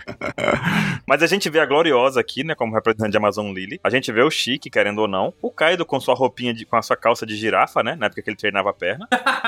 Uhum. E o Capitão John também, né, Bebendo a cachaça infinita. bebendo a cachaça infinita. E aí vai minha teoria nova do Capitão John. E se o Capitão John é o pai do Bug? Ó, ó. Ô, Jesus. Lá vai. Agora pronto. Agora pronto, todo mundo é filho de alguém. O Shanks é filho do Shonks. Pronto, Naruto. A gente vê por aqui. É herança. O Bug está procurando a herança dele. Não é Naruto, cara. Não é Naruto. Não é só os filhos dos especiais. Mas vamos lembrar uma coisa que sempre foi falada. A gente sempre achou que, ah, achar que era uma tripulação pirata e a idade batia, a gente achava que achar que era. É, não a gloriosa. A maior surpresa pra nós foi a Gloriosa. E a Gloriosa falava que ela também sofreu o- essa doença que arrancou a octava, que ela se apaixonou por alguém. Aham, aham. Sim, exatamente. Vou falar igual você. Aqui, Agora vem minha teoria. Qual é a teoria? A Gloriosa e a Shaq disputavam o coração do Ray Lee. Será? Olha, essa é boa. Você sabe por que, que faz sentido? Sabe por que, que faz É. sentido isso daí? Porque o Rei Lee é, é macho. Cara, a missão pessoal da Gloriosa nessa jornada foi: eu vou me declarar pra ele e dizer que fugiremos juntos. É uma boa, hein? Aí chegou na hora, ele falou: Não, não, prefiro a Shaq. Aí ela ficou lá e envelheceu assim, triste. Aí ficou pequenininha. A teoria do Baruch é que as duas disputavam. Eu acho que a Gloriosa gostava do Rox. Será? Gostei também, hein? Por isso que ela fala, hoje é o dia da minha decisão. Ele morreu. Então, por que que eu acho que não? Eu pensei no Rayleigh. Eu pensei no Rayleigh porque eu pensei, o Rox tá com ela no bando o tempo inteiro. O Rayleigh não. Cara, O Rayleigh é um encontro que ela vai ter, entendeu? Baruque, chega aqui, deixa eu conversar com você, peraí, ó. Chega aqui no cantinho aqui. Vamos lá. O Barba Branca era muquirana, Ah. ele pegava toda a grana dele e ele queria ficar na ilha. E guardar Ele pra não se família. importava com o Rox. Quando mostra lá que ele quer a família, ele detestava. Você vê que o bando tirava sarro dele, ele detestava. Meu, eu não sei, ele não gostava da, da Bucky. Mas por que, que a Gloriosa iria esperar e na- no meio da batalha pra falar com o Chevette? Se o Chevette tava lá, Para de falar, Chevette. a batalha faria sentido se fosse com o Rayleigh, que não se encontra com frequência, entendeu? Tipo, é um amor platônico, então ela tem aquela oportunidade de encontrar o Rayleigh porque sabe que ele vai estar lá. Então, mas nesse momento, ela não sabe que o Roger tá indo pra lá. Ah, ela já sentiu. No coração dela, ela já sabe. Ah, Baruque, para. Não, Gostou dessa? Foi boa, foi boa. Não. não, não, não, não. não. Não, mas eu, eu tenho uma teoria melhor. Fale. Eu acho que ela muito bem poderia ser alguém muito atrás de algo mais quente naquela época. Então ela poderia Hum. muito bem estar atrás do Prometheus. Ah, claro. claro. Olha! Prometheus tá ali, ó. Prometheus, inclusive, tá olhando pra ela ali, ó. Uma paixão. Rapaz, Prometheus é um bicho safado, viu? Aham, tô te falando, cara. Uma paixão ardente, né? Paixão ardente, exatamente. Nossa, mas você. Dylan? e o Barba Branca, ele fala que o Rox é um idiota que vai perder o objetivo de vista, vai se distrair na batalha, né? Então quer dizer que o Kaido aprendeu a beber com o Capitão John? É. Meu Deus. Ô, pode ser, hein? Pegou a garrafa infinita dele. O Kaido Sedutor surgiu aí com o John, Capitão John. É uma referência, né? É, tipo, porque o Kaido antes só queria sentar a porrada, né? Da, da- com o porrete na cabeça da galera. Eu tive um capítulo lá atrás, lá na época lá da batalha lá, que tive, o Roger tá enfrentando lá, só tem uma imagem, né? De costa e tá o, o Kaido com cara de bêbado sedutor, lembra? Uhum. Lembro disso. Cara, aprendeu com o Capitão John e até hoje é honrado nas suas bebedeiras, né? No seu modo bêbado. Pois é, gostei, gostei. Super amigos os dois. E muita gente ficou falando que a, que a Big Mom tá parecendo a Bonnie aí. Eu posso concordar 27%. Tá demais, cara. Uhum. Tá demais. Mas posso lançar minha outra teoria incrível dessa página? Ah. Hum. Manda sua teoria incrível dessa página. Não, tem duas. Então, Ih, vamos lá, vamos lá. Vamos pra menos incrível primeiro, vai. Eu tenho uma também. Eu- A menos incrível primeiro. então, a gente sabe, vocês ficaram falando dessa velha Kurozume aí, né? A velha lá. Aham. Ou a velha Kurozume. Higurashi, né? Higurashi. Higu- É, acho que é Higurashi. Higurashi, agora tirou da mente, agora Boa, boa, boa, boa. extraímos da mente do Caio. Ou a Higurashi é o tritão bocudo ali. Não faz sentido ser o tretão, porque o tretão tava preso, era um escravo. Ou é o Ah. cara nas sombras ali, porque é o cara que gosta de quanto mais gente. E- Esse cara tá muito misterioso, esse último aí. Então, Maluco. esse maluco podia ser a Higurashi. Será que ele tá sorrindo que, tipo assim, ah, eu vou pegar muitas pessoas fortes aqui? Esse maluco podia ser. Inclusive, o. o como é o nome do Machado Prateado? É o Gimban? Gimbo, Kanban? Gimbo. Gaban, Gimbo. Gimbo. Gimbu? Pingu, o, o pinguinzinho. O Gugu. O Gimbu a gente nunca viu porque ele morreu esse tempo inteiro e foi trocado pela Véia Higurashi. Já pensou se, o- se ela matou o, o Gimbu esse tempo todo? A gente nunca vai ver o Machado Prateado em ação porque ela matou ele então, né? e tá no lugar dele esse tempo todo disfarçado? Ó. Ó, o que eu quero levantar aqui é que vocês estão falando que a Big Mom tá parecendo a Bonnie. Na verdade, a gente acabou de descobrir que a Big Mom é mãe do Bug, é porque a bandana que ela tá usando é igual a que o Bug usa, por debaixo do chão. É igual do Roger também, inclusive. Exato. Então, a- o Roger, na verdade, o Roger é pai do Ace e do Bug. Meu Deus. Eu me, eu me recuso a teorizar fortemente sobre uma personagem que muda de aparência, maluco. Assim, ó, pode ser literalmente qualquer um nessa página, cara. É difícil, né? Muito difícil. Ainda mais que o Oda é safado e fica escondendo trechos da história, né? Meu Deus do céu. Não, e, e, É, cara, é difícil. Fez isso no final de um ano, fez isso lá em Egghead. e não terminando a minha teoria, talvez o cara que vai que faz a ponte com o Barba Negra é esse último aí. Ele pode ser o Shebeck? Pode ser. Pode ser o. Esse cara sou eu. Esse cara aí. É o Caio. Pode ser o Oshoko aí. Ele que, tá plane- ele que tá planejando todo o final de One Piece. Esse último cara aí do Rocks. Não, cara, já que eu- você não viu, o Mr. K acabou de falar que é ele?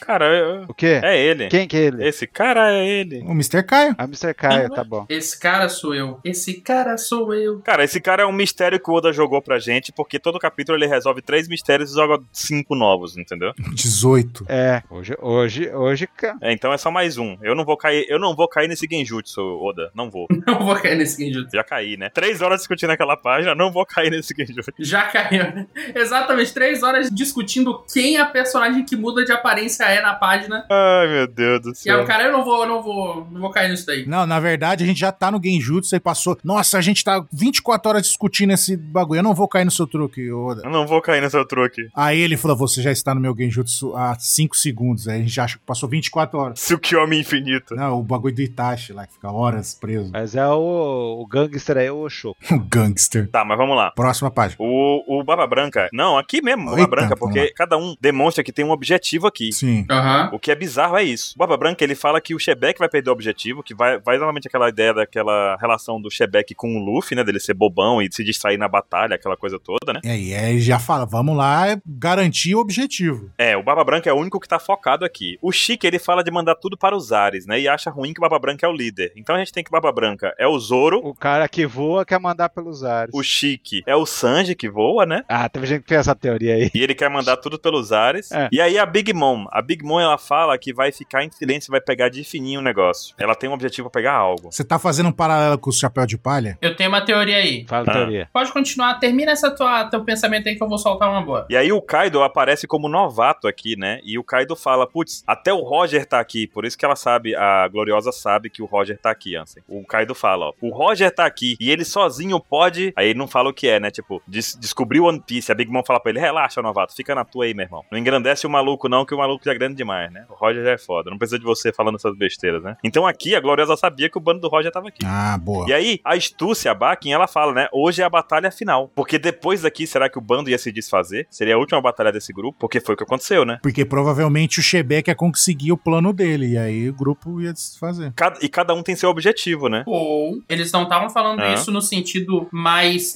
exatamente de a última batalha do bando, eles vão se desfazer, mas também porque olha onde é que eles estão, maluco. Eles estão chegando num local assim. Mais maluco da história, né, velho? Se eles têm sucesso no que eles querem fazer, eles têm a chance de limpar o mundo de Terriumbito. Então, assim, vamos combinar que pode ser algumas várias coisas, né? Essa ideia de a batalha final. Pois é. Mas o, o John, ele concorda, é o que todos nós queremos. Então todos eles estão aí. É, carinha de quem vai pegar o tesouro? Cada um quer pegar algo que tá aqui nessa ilha. Eles não se reuniram à toa, sabe? Não é um- uma união de Ubanda. Eles saíram da ilha de Hachinosu com uma missão de causar o caos em God Valley. A Gloriosa, pra mim, apareceu aqui como a cereja do bolo, porque ninguém se importa com a Gloriosa, eu acho. Exato. Alguém se importa com a Gloriosa nesse momento da história? Coitada, coitada, pô. Não. Coitada. Se fosse achar que a gente tava, é isso aí, Glória. Não, mas eu digo assim, é porque, cara, a gente espera que seja achar que há tanto tempo, cara, que foi meio. Pior que no anime já tinha dado spoiler do cabelo dela, hein? É. Que raiva. Tinha aparecido no anime, tu mostrou, não foi? É, Cabelo mostrei. rosa. Cabelo rosa, fica, puta, cara, mas. E ninguém se ligou. Desgraçado. Mas um comentário que eu acho que faz sentido com que o Oda. O Oda é cheio das coisas, né? É, É, cheio de, cheio de de nó soltar pelas- umas. Exatamente. Assim, a gente tem todo esse relacionamento, essa relação entre Luffy e Chevette, né? Sim. Para de falar Chevette você também. Não, não, pode continuar, Chevette. E aí, a gente tem todo essa, esse paralelo e tudo mais. E, assim, essa página é muito especial pra mim, porque voltando um pouco aquela página lá que a gente viu a Jolly do bando, né? Que a gente até comentou assim: ah, mas pois é, será? Olha só, tem um pouco ali de Nika, né? Mas parece que não é tanto, coisa assim, né? Não é muito foda a gente traçar um paralelo pensando que a gente vê que o, o bando, quase não dá pra chamar de bando, né, dos Rocks, eles claramente, cada um tem esse seu objetivo aí, cada um tá nessa por um motivo e eles estão juntos, né, mas eles, cada um tem seu objetivo, eles vivem brigando e parece que eles são, o tempo, o tempo todo é um passo de se acabar ali, né, de tipo, ó, eu não quero mais lidar contigo, vai se fuder, isso aí eu tô indo embora. E a gente olha pro Luffy e a gente tem desde o começo o bando do Luffy, cada um tem um sonho, cada um tem um objetivo, só que no final eles são unidos pela amizade deles. Exatamente. E eles são unidos pela amizade deles no sentido de que eu acho que o exemplo que a gente tem maior disso é que o Zoro, ele tem o sonho dele, que é um sonho gigantesco, que é um sonho que ele valoriza acima de tudo, mas trazendo inclusive o momento do Kuma. O Zoro resolve sacrificar o sonho dele porque Com certeza. ele resolve assim, olha, se eu não consigo proteger o meu capitão e eu não consigo tornar o sonho dele real, o meu sonho também não vai ser realizado. Então não é um paralelo muito foda, velho, desse bando? Eu acho muito foda. Uhum, os dois opostos, né? Por isso que no manga passado o Goro sempre falou, viu o Frank ajudando o Ruff,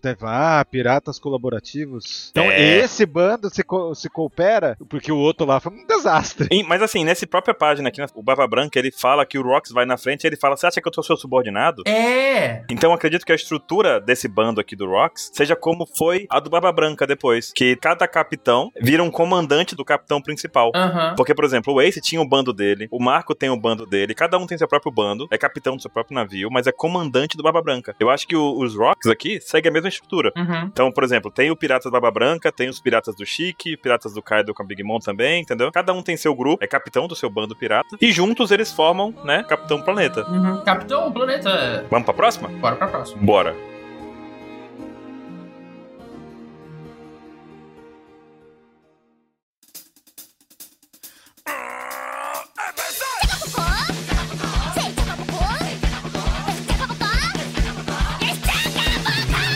Porque na próxima a gente continua com a dupla aqui. Meu amigo, é tanta informação nessa página aqui que eu fiquei maluco. Quanta página seguida na maior loucura, né, velho? Caralho, o Oda tá muito louco. Cara, foi um combo de loucura grande aqui, porque os Piratas Rock desembarcam e a gente já vê explosão, gente gritando, o Terubito falando, olha, se, se der ruim, vocês estão lascados, hein? E o marinheirozinho, ai, ai, cãibra, cãibra. Ai, câmera. A gente vê também as informações, né, no Dendemushi de que tá vindo um grupo de piratas pra todos os lados aí, né? E que, como assim vazou a informação desse nosso lugar? Se deveria ser uma localização ultra secreta do nosso evento. Exato. Foi a Dini que vazou essa informação, né? A Jeannie lá rindo de orelha a orelha. Uma criança estragou os planos Aquelas malditas crianças. E o objetivo deles é desconhecido. Isso é interessante porque é um relatório oficial da Marinha, né? Acontecendo em tempo real aqui, que eles não sabem o que os piratas querem pegar. Quer dizer, claramente eles não sabem porque são baixo nível, porque roubaram algo de Hashinosu e tá aqui nessa ilha, né? Exato. E eles falam que estão vindo pelo leste, mas para redobrar o cuidado ao oeste. Não saquei qual é a onda. Só que eu acredito que seja justamente uma referência ao Roger chegando do outro lado da ilha, que seria o oeste. Sim. Então, os piratas, Roger! E o Roger chega com o Ray Lee. Ray Lee tá ali pra, pro coração das moças, né? É engraçado porque dessa vez o nosso amigo Scooper Gaban ele fala: Roger, não vai ter privilégio de capitão dessa vez, não, hein? Se a gente, quem a gente for lutar aqui, a gente vai lutar. É. E aí vem a frase enigmática. Que frase que ele fala? Já faz um ano, Chevette. Você tem ideia de como eu me senti durante todo esse tempo? Acabou o seguro do Chevette. Tá boa. E a gente sabe, como eu contei lá no comecinho do cast, que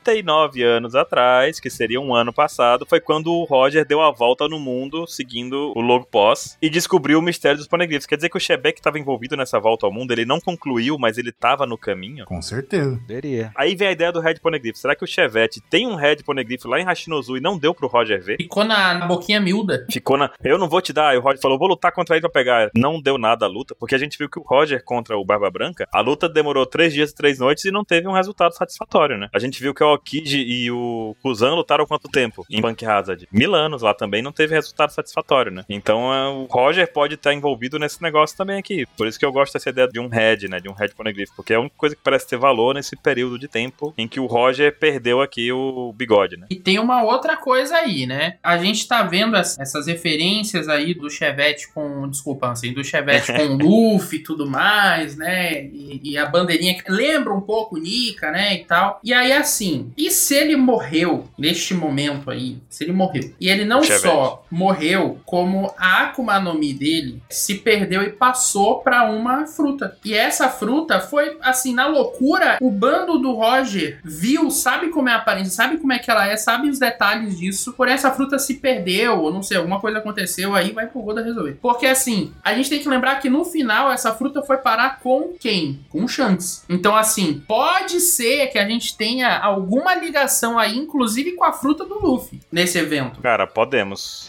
Será? Podemos. Pode ter. pelo live action, a gente sabe que o baúzinho da fruta. Zoro imediato. A fruta do Luffy, ela tava num baú do governo mundial, né? Uhum, sim. Que pode ser o baúzinho desse evento aqui, né? Pode, pode muito bem ser. Ah, não, magia. Não, é quando o Rus Rus tava levando. Então, mas aí pode ser que esteja no evento no transporte, né, também. Um evento desse, não desse aqui, né, no caso. Não, o que o Caia tá falando é que talvez o Shebeck tivesse. Ela, quando ele morreu, Reencarnou. Não, aí reencarnou no altar fruta, o Kuma tava dando tapa, mandando tudo pra tudo que é lugar lá, mandei, mandei um tapa na fruta também. Se perdeu, perdeu, se Ah, perdeu. entendi. Se perdeu. Ah, eu tava pensando num evento à frente já. Aí anos depois os caras achou e aí, É. aí traz pra gente aqui, o Gorosei. No transporte deu merda. Não, mas até uma situação assim boba de tipo, sei lá, o- a fruta reencarnou, alguém, tipo, meu Deus, mano, tipo, uma arma no meio, o cara foi lá, jogou num desses baús, tipo, jogou ali, tipo, eu vou carregar ela, vou levar ela aí longe, eu tenho que esconder ela, né? Então, tipo, jogou ali, foi transportar, e aí, sei lá, alguém matou essa pessoa,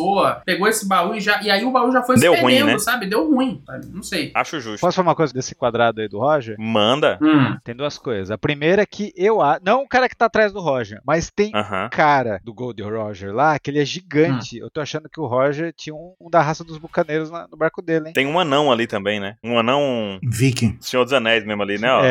Tem, tem. Um viking. É o Gimli. Com um tacap, inclusive, ali, né? Um tacap nas costas. A gente não sabe ainda a lógica do bando do Roger, né, mas sei lá. Mas, cara, f- os caras falaram que bucaneiro é raro, só tem uma, aí o Roger tem um. Aí é foda, né? Vejam depois como toda a tripulação do Roger tem um cara que é enorme. Mas tu acha que o Saturn ia se segurar? Meu Deus, um bucaneiro! Vou me teletransportar! Ah, sei.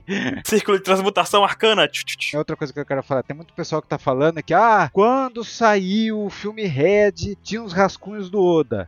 Uhum. Daí teve um Sim. fã que desenhou lá. Só que no rascunho, mas o rascunho tá muito feio. Eu acho que a, a ideia era pra botar aquela cena no final do filme. O pessoal não entendeu que o Oda fez o rascunho 27. Exatamente por isso que o Oda não botou. Ele fez só o rascunho. Tem que entender que aquela arte final não é do Oda. Ponto. É um rascunho. Não é, é aquilo que tá até no meu Insta foi feito por fã baseado num Sim. rascunho bem tosco que o Oda fez. E o rascunho, uma das coisas que a gente faz no rascunho é deixar claro que personagem é. E uma das características importantes do Roger é o bigode. Então não faria sentido ele, fa- ele entregar um rascunho do Roger sem bigode, ninguém saber quem é. Quem é aquele cara sem bigode? O Roger não pode ser, entendeu? Eu acho que aquela cena até ia ser uma cena de, é, igual foi Laud- Lauri Tale lá no Stampede, ia ter, mas alguma coisa que se lance que o, Ro- o Oda acho que quis, ah não, não bota essa cena não, porque eu vou fazer um- uma coisa pra frente que eu tenho que decidir ainda. Daí deixou no ar, né? É bom deixar isso claro. A arte que tá saindo, ela foi pega de um rascunho feito. Aí o pessoal falando, ah lá o furo do Oda, não sei o que, cara, era rascunhaço até, não era nem... Quem sou eu pra defender o Oda? Mas tava nível Togashi, cara, de, de rascunho. Exato. O bigode do, do Roger parecia quando você pega um pincelzinho e faz o bigode na cara de alguém, é isso aí. Aí o pessoal, nossa, o Roger com bigode aqui no rascunho do Oda. É, quando o Roger foi falar com o High Leg lá no barquinho lá, ele não tinha bigode. Segue o jogo. É, tá tudo bem. E aí, vai, continue. E aí aparece o Shonks todo corajoso, né? Esse quadrado é bom, esse painel, hein? E eles falam lá pra protejam os Cerebitos, que droga é essa que estão cercando a nossa ilha, nosso evento, o nosso, a nossa excursãozinha, né? E aí tem o Shonks, tem uma outra mina atrás dele ali. E o cara do cabeça de boi. Cabeça de cabra, sei lá. Aí eu volto no capítulo 552, Oxi. porque lá tem um cara nos zumbis Hum. que é um cabeça de boi lá. Tem? É isso, tem no canto direito. E um monte de cara de armadura. Será que essas armaduras não são também de cavaleiros sagrados que ele pegou no caminho dessa luta? Ah, não, Baruto. Não. Não, ali é porque era anime, né, pô? No anime, 20 anos atrás. não, você tá falando aquele cara que parece um mink? É isso? É, que parece um Mink. Ah. Tô Tá te corrigindo, Baruch, que tu dislexou aí. É 452. 452, foi o que eu disse? 552. Ah, tá, desculpa. Ah, eu gostei desse cara, hein? Teorias desse cara, vamos lá. Ele é da família Nerona. Eu represento a Nerona. Ah, bom.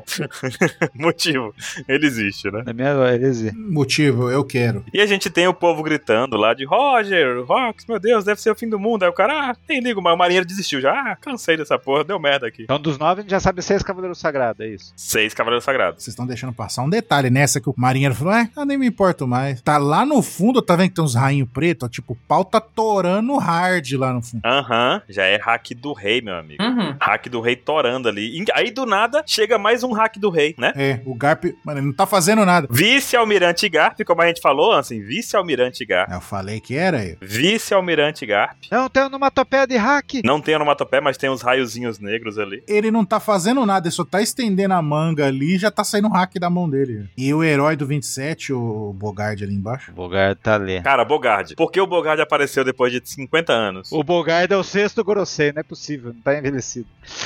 Caio, tu gostou do Bogard no, no live action? Pô, meu, eu gostei. Eu não, não achei ruim, não. Eu vou chamar o Bogard de rodapé, porque ele só aparece nos rodapé do canto dos, dos quadrados. Só nos cantinhos do Garp, né, bicho? Cantinho Cantinho do Garfo. SBS. Cantinho do gato agora. O Bogard é o SBS do Garp, só aparece no cantinho. E a única preocupação do Garp é saber onde o Roger tá, né? É. E no meio dessa confusão inteira, que a gente já viu que o marinheiro desistiu ali, né? Crush pesado, né, velho? A gente vê que tá o puro caos. A gente vê o Kuma e o Ivankov lá conseguiram pegar as frutas dentro dos baús. O que eles colocaram no lugar? Talvez o Shanks. Eu já acho que é o Capitão John. Bebeu e não sabia o que tava fazendo, né? É, não, sabia sim. Eu vou trollar esse Tenryubito.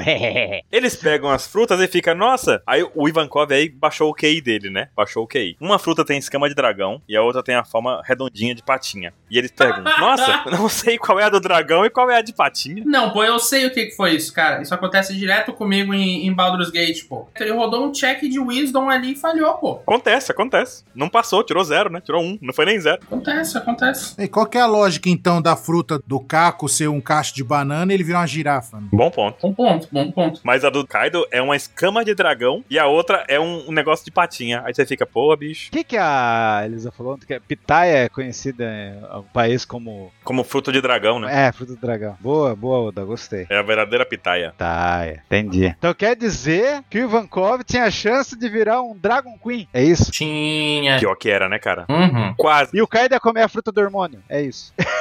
Acho que não, porque o Ivankov pegou a dele aí ou pegou nas aventuras? Não pegou nas aventuras. No multiverso, o Kaido tem a fruta dos hormônios. Ah, no multiverso da troca, né? É. Da troca perfeita era. É.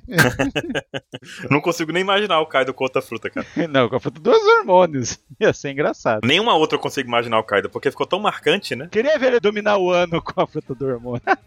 Ah, conseguia fácil. Poderosíssima também. Pegava o Oda e transformava ele em mulher. Imagine. Ah, porque a fruta do hormônio não é sobre transformação de homem em mulher, é sobre liberação de hormônios em geral. Você vê que o Luffy sobreviveu ao veneno por conta do Ivankov. Exatamente. Não, o Ruffy ia ter morrido. O poder dela de controlar hormônio é absurdo, cara. O cara pode fazer o que quiser com o outro na questão corporal, né? Ele não fica fazendo a cabeça ficar gigante? É o hormônio do crescimento. Pois é, ele consegue produzir muitas coisas, inclusive, né? nos corpos das pessoas que toparam. Nessa época, ele já era cabeçudo, mas depois ele. É isso que mostrou, né? Anson? Uhum. Ele- A gente acha que foi que ele faz de sacanagem, não, é a forma real dele mesmo, cabeçudo. Não, não, mas do jeito que ele faz é, é ex- exagero. É, do jeito que ele faz ali é que ele, né? Mas ele já era cabeçudo antes. Big Brain, literalmente. Mas vamos lá, Caio, pra próxima página, enquanto a gente ainda tem cash, porque a gente tá aqui, ó, mil anos. Próxima página é literalmente a situação de ela, o, o QI abaixou, a galera deu uma, uma relaxada e aí lembremos que estamos no meio de um grito no si e dedaria, né? Tá loucura acontecendo. E aí o que acontece? De, abaixaram a guarda, vê a Big Mom ali, opa, é! É meu, é meu, é meu, é meu. Apanhou ali, né? Já apanhou, já perdeu Ah, a Aquanumi, que a gente sabe que vai parar lá no Kaido, né? Cara, e foi uma mãozada que o Ivankov deve ter ficado morrendo já, né? Porque a Big Mom, Sentiu, né? Sentiu. pelo amor de Deus. E quase foi no Kuma também, né? O que salvou o Kuma? Jogo pra ti essa. E salvou Uhum. a vontade do Oda. A Só vontade- isso. Só isso, né? Porque nada justifica, mano. Cara, eu não entendi por que, que a Big Mom parou de atacar o Kuma. Eu entendo ele ter comido, mas não entendo ela ter parado, entendeu? Ah, parou não, ele. Onde é que ela tá? O Saturn apareceu depois, puf, e deu um- uma trombada nele. Não é isso? Eu tô ficando doido. Não, é, parece ele, parece ele ali. E o Kuma Pô. acaba, nessa página aí, ele acaba comendo, né? Comeu ali. Foi legal o que Ivankov falou, né? Hum. Coma, porque se pelo menos um de nós escapar, já será uma vitória. Aham. Coma, Sim. coma, coma, coma. Coma, Kuma, a gente ficou travado nesse trava-língua. Até porque lembrem-se que o objetivo aí é matar todo mundo na ilha. Sim. Todo mundo. Não é pra sobrar nenhum. Se um sobreviver, eles perderam. É, mas você vê que foda essa. O Ivankov sendo mais foda ainda, né? Se um sair, já é vitória. É foda demais, Sim. cara. O Ivankov é um personagem que agora, mais do que nunca, como diria o Faustão, o Ivankov se mostrou um personagem inacreditavelmente animado com a vida, né? Com as coisas todas. É, muito foda. Aí o pessoal falou ali no chat. E se essa mão que tá aparecendo perto do Kuma for do Saturn? Não é, tá? Não tá tão enrugada, tá? o argumento sensacional não tá tão enrugada, né? Não tá tão enrugada ali. Não, a, a mão que aparece ali é, é a Big Mom. É Pois antes, é. a cena é antes. do Saturn aparecer. O que, que aconteceu? Não entendi, não entendi. A Big Mom deu cãibra. Ai, não, não consigo mais correr atrás dele. Tô, tô com cãibra aqui nas pernas. Eu acho que ela só, tipo assim, me dá. É, estende... é. E o Vankov gritou, come. E meio que deu um puxão, porque eles estão caídos ali atrás, né? tá vendo? Meio que ele. E daí o Kuma saiu correndo. Saiu de perto dela e saiu correndo. É. Mas quem é que consegue correr da Big Mom com as pernas, cara? Ah, ele correu. Big Mom nova? É, vai ver, foi só uma situação de ela veio com embalo, e aí na hora que ela acertou o Iwankov, tipo, ela seguiu adiante, sabe? Seguiu indo. Ou, ó, tipo assim, você vê que ó, a Big Mom e o- e o Vankov estão lá no fundo lá da imagem aí, esse painel do meio aí. Uhum, sim, exatamente, pô. O Vankov tá segurando ela, segurou ele, fez- saiu correndo. É. Pode ser. O Ivankov não consegue segurar a Big Mom, entendeu? Tipo, o negócio é que a Big Mom é forte demais pra ser parada por algo. A não ser que o Saturn estivesse lá, mas não mostrou. No anime te verá, Baruki. Você está muito investigativo. Eu sei, mas não mostrou. É, porque precisa, porque não faz sentido. Foi um corte muito brusco de cena, entendeu? Passou de coma, será a nossa vitória. Uma hora e meia de podcast, o cara tá aí. Não, mas como é que a Big Mom não. Pelo amor de Deus. Vamos pra próxima. A Big Mom apareceu lá e cansou, correu. Aí o Saturn chegou, né? E aí? Pareceu dando uma, uma ombrada no, no, no Kuma, né? Não, foi olhar penetrante que deu. Sem hack. Famigerado, o famigerado tackle. Olhar penetrante, olhar 43, né? Vai ser uma topé de hack, mas derrubou ele. Aí que ó, pode ser que o, o Vegapunk tá certo. Deve ser uma. Se não é ciência, se não é hack, é Kuma no Mi. Daí o veinho. A gente já sabe que todos os grosseis ficam na ilha. O único que sai é esse aí. Pelo menos por enquanto, né? Os outros podem estar em missões que a gente não viu, né? Sei. Vamos ver. Que ele é o da defesa, né? Pô, mas o cara é o da defesa e o cara tá atacando? Pois é, né? É, ele é o guerreiro. É pelo direito de se defender agora? É um lance assim? Porque ele leva aquela frase ao extremo: a melhor defesa é o ataque. Só se for, né? E a gente vê que ele tem foguinho já, né? Foguinho e hack, né? Então ele já fez o círculo de transmutação. Não, acho que não virou aranhona aí. Não precisa fazer o círculo pra virar aranhona, talvez, né? Ele só tá fazendo o fogo que ele usou lá, o fogo negro ali, né? Do, do Itachi. Fogo do Itachi. Já O cara já dá a carteirada na raça. Ô, da raça dos bucaneiros. É, só permitiu que vive e morra como escravo. Mas vou te salvar da Big Mom aqui. Lá dos 800 anos já foi definido isso. Daí o Kuma levanta. Como que alguém importante, um cara velho, e que é estranho pessoas que nascem e é importante, e outras pessoas nascem e são escravos. Não, não tem lógica isso. Pô, que frase maravilhosa, né, velho? Muito boa, cara. Porque, nossa, velho, assim, tu traz tanto isso pra realidade, né? Porque, assim, a gente acha que vive numa realidade. Assim, a gente acha não, né? Tem muitas pessoas que vendem a ideia de que a gente vive numa realidade é, em que todo mundo tem as mesmas oportunidades, todo mundo tem. é, simplesmente vai lá, se esforça, tu consegue tudo. E a realidade mesmo é que tem gente que já nasce com tudo. E aí, né? Com certeza. É meio injusto isso, né? Outros que nascem com menos 5, né? Já? Outros que nascem com menos 5. É o caso do Kuma. Cara, então o Trouser falou aqui no chat que o Kuma metaforou o Saturn, né? Metaforou.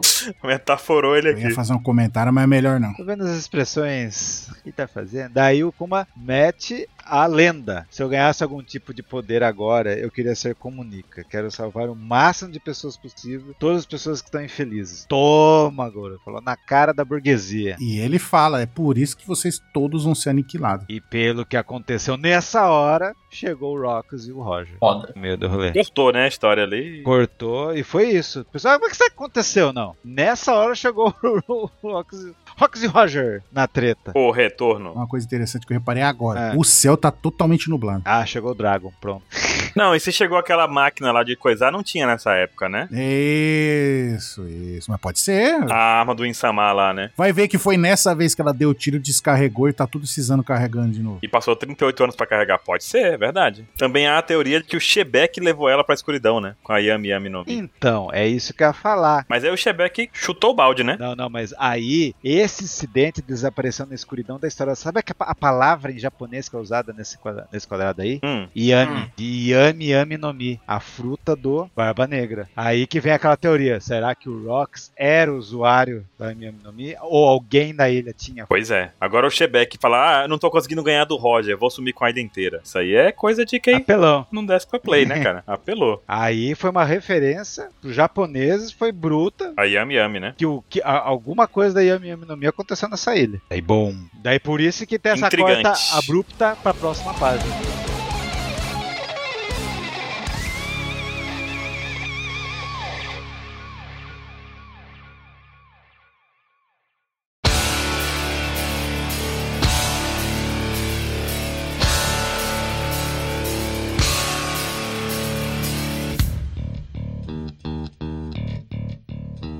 Porque na próxima a gente já tá no reino de sorbet, né? Sorubê. Então, já passou um maior tempo lá, já estão no South Blue. E o Ivankov, é, não tem mais informações, né, do herói da marinha lá, o lendário Garp, né, tá. Tá todo mundo à vontade. Esse, te- também é culpa desse merda, desse Morgan aí também. Xingando o Morgan. O Morgan desde essa época já era mentiroso. Acho justo. E já dominava os jornais, né? Aham. No final a gente não sabe o que que aconteceu com aquela ilha. Ou seja, já aconteceu, a ilha já desapareceu e acobertaram o que que aconteceu. E eles saíram antes. Antes do pau torar full extreme, eles fugiram. E é legal que a gente volta pra cidade do Kuma e tá lá na igrejinha lá, onde ele nasceu. Ele rezando ali na luzinha ali. Ah, uma observação sobre essa luzinha. Hum. Essa luzinha aparece agora iluminando aqui o Kuma, e ela também aparece no capítulo em que o Frank chega no Sim. Sunny e encontra o Kuma. Hum. O Kuma tá iluminado pela mesma luzinha, sentadinho na na outra posição, né? Mas também sendo iluminado. A mesma luzinha. A mesma, tu, tu checou os fótons dela ali? A mesma, exata mesma. Exatamente. Exatamente. Foda. A mesma luzinha tá Caraca. perseguindo ele. Você subestima o poder da luzinha. Bacana, porque já tinha essa ideia de ser iluminado. Os Caçadores da Luz Perdida. É. Tu acha que a luzinha não tem nome? É Cláudio. Legal, é? E ele falando, ah, tomara que. Ah, eu queria ter ajudado mais, né? Pô, eu salvei só 500 pessoas. A Dini ali fala, "Mas- mas isso aí foi incrível, né? Pô, o pessoal tá Uhum. chorando, te agradecendo. Eu também chorei. Quer dizer que. É, então. Então quer dizer que, como o Kuma só conhecia uma ilha na, na vida dele, Ele mandou todo mundo pra lá. então deve tra- ter trazido todo mundo pra Ilha Sorvete. Ó. Foi foda, hein? Ó. Será que o Isso Kuma foi quis muito ser legal. revolucionário pra conhecer todas as ilhas? Com, Mano, Ivankov MVP desse capítulo. É. né? Total, velho. Porque ele mais uma vez fala uma frase foda. né? Ah, você tá falando isso daí, mas você é a mão da liberdade das pessoas. Aí ele, a mão? Aí ele olha a mão, tá a patinha na mão dele. A mão da libertação, velho. Aí eu preciso trazer, cara. É muito foda como a gente viu um outro ângulo dessa mão há muito tempo. E era uma coisa de terror, de desespero. De tipo, Sim. cara, é um dos momentos mais absurdos de One Piece é a saga de Sabaori. É muito absurdo. E a gente traz isso 500 capítulos depois e tem um outro significado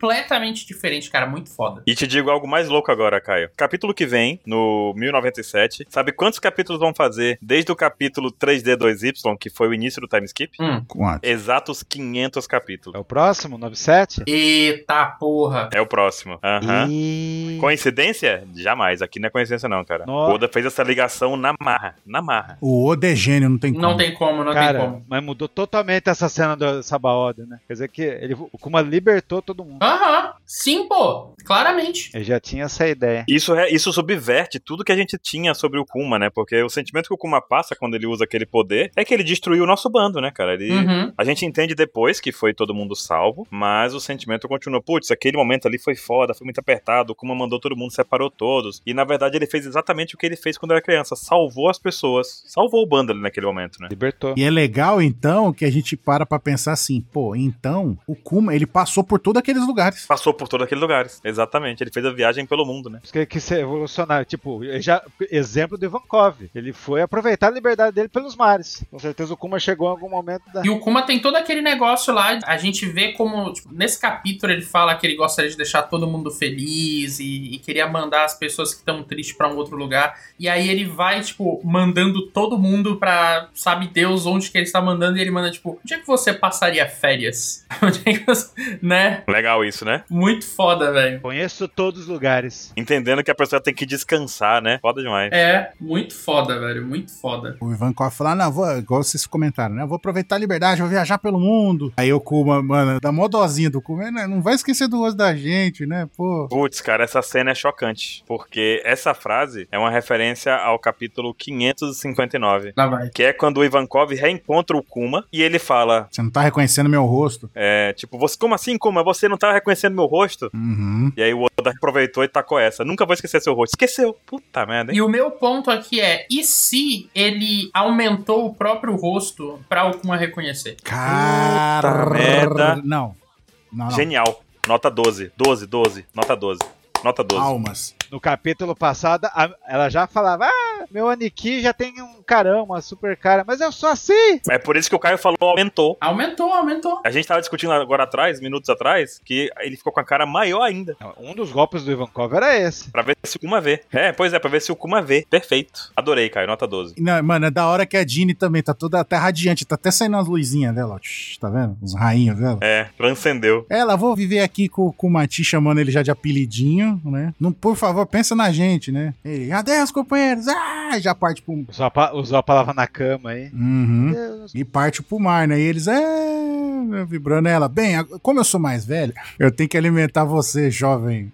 Aí vem o Big Brain do Caio. E aí, Caio? Quatro anos mais velho, eu Caio calculando as idades aí. Quatro anos mais velha, então ela deve ter ali uns 13. Não, mas assim, eu acho que a principal desse momento, assim, desse relacionamento dos dois, é que a gente abre muitas possibilidades, né, do que que é a Jeannie, né? Que a Jeannie pode ser, pode ser mãe da Bonnie, pode ser mãe do Luffy, Ah. pode ser mãe dos dois. Tanta coisa aí, meu Deus do céu. Então, mas isso me fez pensar em algo que o 27 disse. O dia 27 27 falou assim: será que foi por conta dessa liberdade que o Ivankov demonstrou de ir pro mar, aproveitar a liberdade, que depois o Kuma foi viajar pelo mundo e conhecer o mundo? Então, eu fico pensando que se- o que será que aconteceu com a Jeannie pro Kuma ter saído daí? Não, ela morreu, né? Em algum momento ela morreu. Então, ela morreu em algum momento, mas será que foi o governo mundial que matou ela também? E aí ele foi atrás do Ivankov e virou revolucionário? Sim, eu acho que sim. Porque o governo mundial também não s- sabe que 500 pessoas sumiram. Não, porque a ilha toda foi destruída. É, então não sabem de nada. Não, a ilha toda foi destruída, matar todo mundo. Se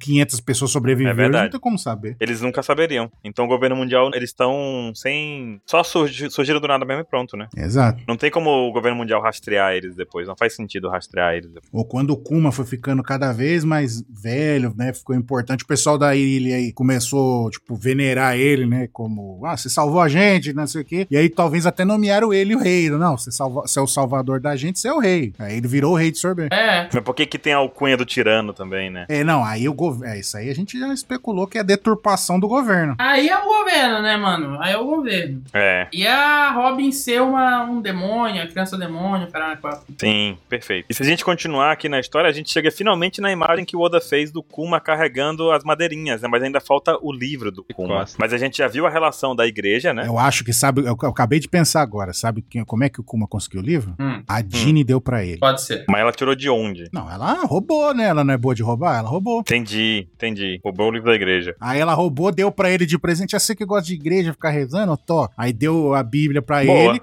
Aí passou tempo, não sei o que, ela morreu e aí é a única, tipo, lembrança dela. Tá ligado? Acho que a morte dela vai ser pior do que a do coração, velho. Essas últimas três páginas pra mim aqui é como se fosse o início de um curta-metragem da, da Disney, da Pixar, sabe? é, tipo, é. sabe Up e Altas Sim. Aventuras? Que tem um curta-metragem no comecinho, assim, contando a história de vida daquela galera. Uhum. É isso aqui pra mim, velho. Hum, Porque o Kuma começa a trabalhar, eles ficam, nossa, vamos cortar madeira aqui, você é muito forte, né, e tal, vamos cortar madeira e tal. E a gente nunca mais vai ter que comer nada do lixo e nem roubar nada, a gente vai comprar nossa própria comida. E aí eles vão carregando aquele monte de madeira, é gigante, né, porque o Kuma parece pequenininho, mas ele- olha o tamanho da menina nas costas dele ali. Ele tá carregando 3 mil árvores nas costas dele, né. Ela é do tamanho da cabeça dele. Pois é. E os dois maluquinhos já estão olhando ele na esquina já. E começam a chamar ele de monstro e falam a idade dele de 9 anos. Por que eles falam isso? Não entendi. É, o quê? Você tem 9 anos de idade mentiroso, porque ele é grandão. É, tipo, você não tem 9 anos, você tem É. muito mais velho. Tipo isso, né? E aí, quem defende ele é ela, né? uhum. Pega uma madeira e dá na cabeça dos moleques. É, E no fim das contas, quem vai ajudar os caras é o Kuma, tirando a dor deles ali, né? E aí tem uma referência disso aqui também, que é sobre esses dois carinhas aqui. Eles fazem parte do bando da Bonnie. Quando aparece a Ah. primeira vez a Bonnie, tá os dois caras. Tá, os dois caras. Então eles vieram do Kuma. Tem um cara que tem sarda e chapéu e outro só tem um cabelinho fino. Olha os dois. É, o Punk. Mas será que quando ele dá esse golpe aí da dor, ele tem que dar essa, do- essa dor pra alguém? Será que o Kuma pegava a dor e jogava pra ele porque ele aguentava? Ia ser massa, mas não foi explicado. Ia ser legal, ia ser incrível. É, poderia ser isso. Ele, ele gosta de pegar a dor dos outros, né? Então ele pegaria literalmente, né, no caso. Ele é o alvo. Se ele fizesse isso daí, seria na pegada do cara lá do filme A Espera de um Milagre, ele fazia um esquema igual. Exatamente isso que eu ia falar. Boa, É, perfeito, perfeito. boa. Nossa, o Kuma é o John Coffey. Kuma Coffey. John Coffey. e aí eles saem cantando os dois ali, né? Kumati, Kumati. Aí a Dini tá cantando lá, Kumati, Kumati, né? Kumati. Nas costas dele. Isso porque é o jeito que o pessoal chama o Oda, né? Na CBS, Oda T. Odati. Odati. E a cidade do Oda Natal é Kumamoto. Kumamoto. Kuma de urso, lá da cidade dele. Que até o símbolo da coisa é um urso, ursinho preto, né? É um ursão. É, então. Que tem um chapéu de palha agora depois do Oda. Ó, Eu tô jogando depois desse flashback como a Panda entrar no top 10 dos personagens memoráveis de One Piece, velho. Com certeza, com certeza. Cara, dos melhores flashbacks ele já tem. Sim. Top 5 pra mim, pelo menos, eu não vou nem colocar a ordem, mas tá no top 5 melhores flashbacks de One Piece. Não, é. Não. Pra mim, pra mim, tu não escolhe o meu, pô. E todo mundo bando, toda história triste, todo mundo. De toda a história de One Piece. Não, eu acho que vai ficar, mas não tá 50. De toda a história de One Piece. Não, pra mim, pra mim. Pra ti, tu, tu decide, pô. Mas pra mim. E sem God Valley? Não, sem God Valley. Só o Kuma Não, God Valley é o flashback do Chevette. do Chevette. Ah!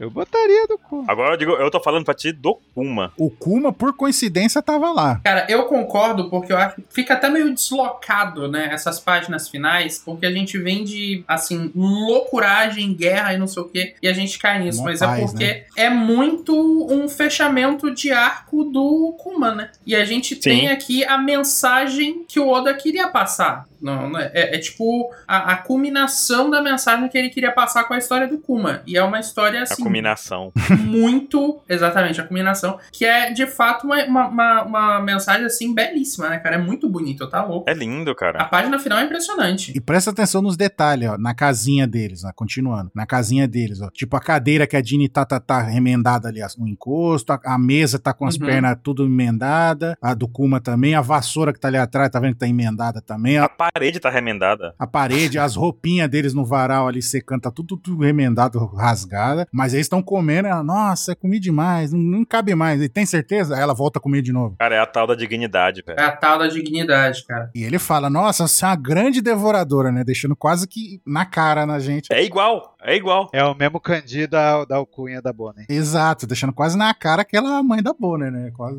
200% certeza que é, né? E ela falou: Nossa, quantos anos você virou escrava? Aí fala: ah, Quatro, não sei o quê. Eu também. Aí não diga isso com tanta alegria.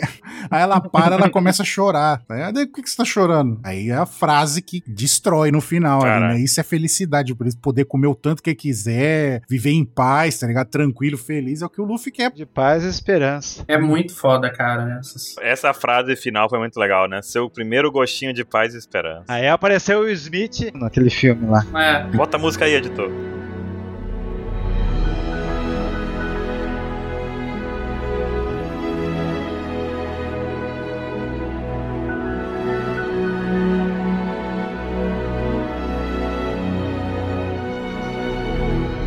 isso é muito ápice de One Piece, cara. Isso é muito foda, assim. É muito a. O cara, tipo, é o que a obra passa, né, velho? É muito foda. Sim. Esse mangá fez a gente sentir tantos sentimentos e ainda fechou com uma vertente totalmente diferente como começou o capítulo. No Uhum. meio do capítulo. Uhum, sim. Cara, pra mim, assim, o Oda tá colocando essa junção de God Valley e Kuma. Eu vi que teve gente que não gostou, preferia que fosse separado. Mas eu acho que não tem momento melhor, porque se ele colocasse separado, God Valley ia virar Marineford. É, Que por mais que também. tenha É. sentimento, vai ser o encontro de hype. E vai É. ficar aqueles clash, velho, lá que ninguém liga, no final não vira nada, feijoada. E aqui não, ele deu um significado a um capítulo, né? E outra coisa que piora pra situação do, do Marino Ford. Porque aqui aconteceu alguma coisa, em Marino Ford não aconteceu nada. É, O Zoro aparece assim, não aconteceu nada. Mas tu vê como é importante essa junção do flashback do Kuma Sim. da importância do Kuma em God Valley, de como o Kuma, o Kaido, a Big Mom, tudo tá se relacionando ali naquela situação. Porque, cara, se a gente pegar Go- eh, God Valley e pegar o período em que aconteceu, em que apareceu God Valley na história, foi um dia desses, velho. É. Foi um dia desses. E a gente pega o Kuma e o quanto ele representa de toda aquela história que o pró- próprio Caio falou aqui pra gente sobre o período lá do, do Sabaody e tudo mais. E saber que, tipo, 500 capítulos atrás isso tinha acabado de acontecer também, né? Tava recente na nossa cabeça. 500 capítulos é metade de One Piece, praticamente, né? E o Oda entregou um flashback pra mim aqui primoroso. Eu não tenho nada a reclamar, não. Acho que pra mim, sim, ficou nessa. Se a gente fizer um cast de top flashbacks de One Piece, esse aqui tá no meu top. Tem que entrar. E sem terminar. Sem terminar, tá perfeito assim, 27. Tá perfeito. Caraca, eu achava que você gostava mais do Lau. O Lau? Não. Esse aqui tá perfeito. Esse, esse tá muito foda, cara. Sabe por quê? Porque esse aqui ele entrega, ele entrega tudo, cara. Ele vai desde o passado, do, do nas- a gente acompanha o nascimento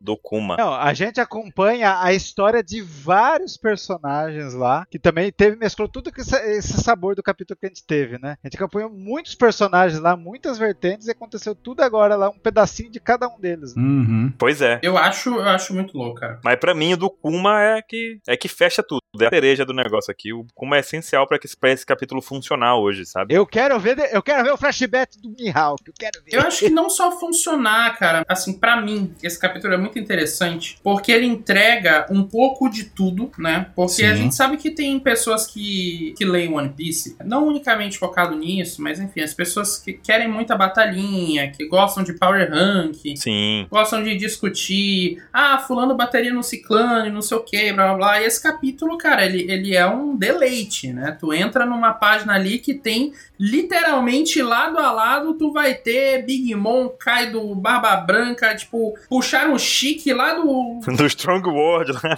Lá do Strong World puxaram o Chique, tem o John, tem todo mundo, trouxeram a, a Gloriosa, tipo, os caras meteram assim, né? O Oda completamente insano, agradou muito essa galera. Aí tu passa pra próxima página, tá lá o Roger. Então, assim, ele entregou muita coisa pra essa galera. Mas o ápice do capítulo, cara, assim, o que ele resolveu fechar esse capítulo com, o que ele deu destaque final foi pra mensagem que ele queria passar, cara. E eu acho isso muito bacana. Eu acho que é um capítulo que ele sintetiza muito o que é One Piece, sabe? Ele sintetiza muito bem, ele resume muito bem o que que essa história é sobre, né? Tipo, tem batalha ali, tem uns negocinho, né? E pô, legal, a gente gosta, mas no final o que importa é essas cenas de mostrando os personagens felizes, sabe? Mostrando eles conseguindo chegar no que eles queriam, sabe? Eu acho isso muito foda. E pegando aquela ideia de filme da Pixar, da Disney, né? O próprio Up Altas Aventuras, ele por si só, aquele começo do filme que conta a história do casal, dos senhores e dos velhinhos, Aham. já é o suficiente. Você assiste e fica feliz assistindo aquele filme. Feliz e triste. Então, isso que eu ia falar desse filme. Você pode pegar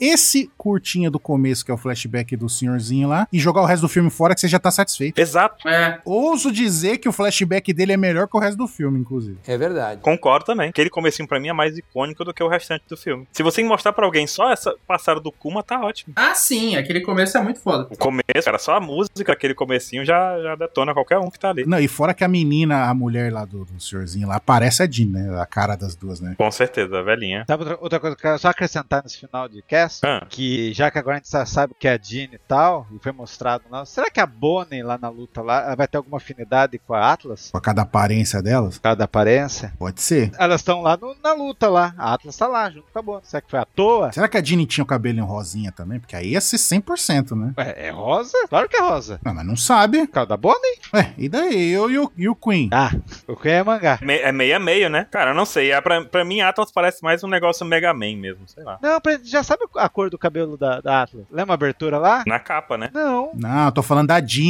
Na abertura. Ah, na abertura, colorida. Eu sei, a Jean. A da Disney a gente não sabe, deve ser rosa, né? Deixa eu ver a da Da Atlas é rosa, rosa e branca. É, tem duas cores, né? A gente tá vendo esse flashback, a gente vendo ele teve essa essa felicidade, tudo, não sei o quê. A gente para e pensa, cara, isso daí é a sentença de morte pro Kuma, vocês estavam ligados, né? O Kuma ele vai Pode ter um ir. puta sacrifício quando voltar pra história no tempo atual, ele vai fazer um puta sacrifício, vai fazer um bagulho absurdo, e a gente vai sentir a morte dele numa porrada absurda, porque a gente conhece a história dele. Ah, muito bom tu puxar esse assunto, porque realmente tem isso, né? Por que, que o Oda tá mostrando isso agora? A gente vai ter que ter algum desfecho do Kuma no, pa- no presente, realmente. Ele vai se sacrificar. Seja ele o robozão lá, com a personalidade trocada com o robozão, seja o que for. Ele vai se sacrificar. Vai ser um bagulho que vai É. impactar a história de One Piece como um todo e a gente vai ficar arrasado com com a morte dele. Concordo plenamente. É, porque até então era foda-se, como morreu, foda-se. É, não sabemos. Uh, legal. Agora a gente se importa. Notas desse capítulo, Mr. Caio, começando por ti. Pô, cara, eu vou te falar que esse capítulo ele bateu demais, assim, em mim. Tipo, eu senti muito o final dele, assim. Eu acho que. Eu gostei, óbvio, da parte de loucura, informação, batalha passada.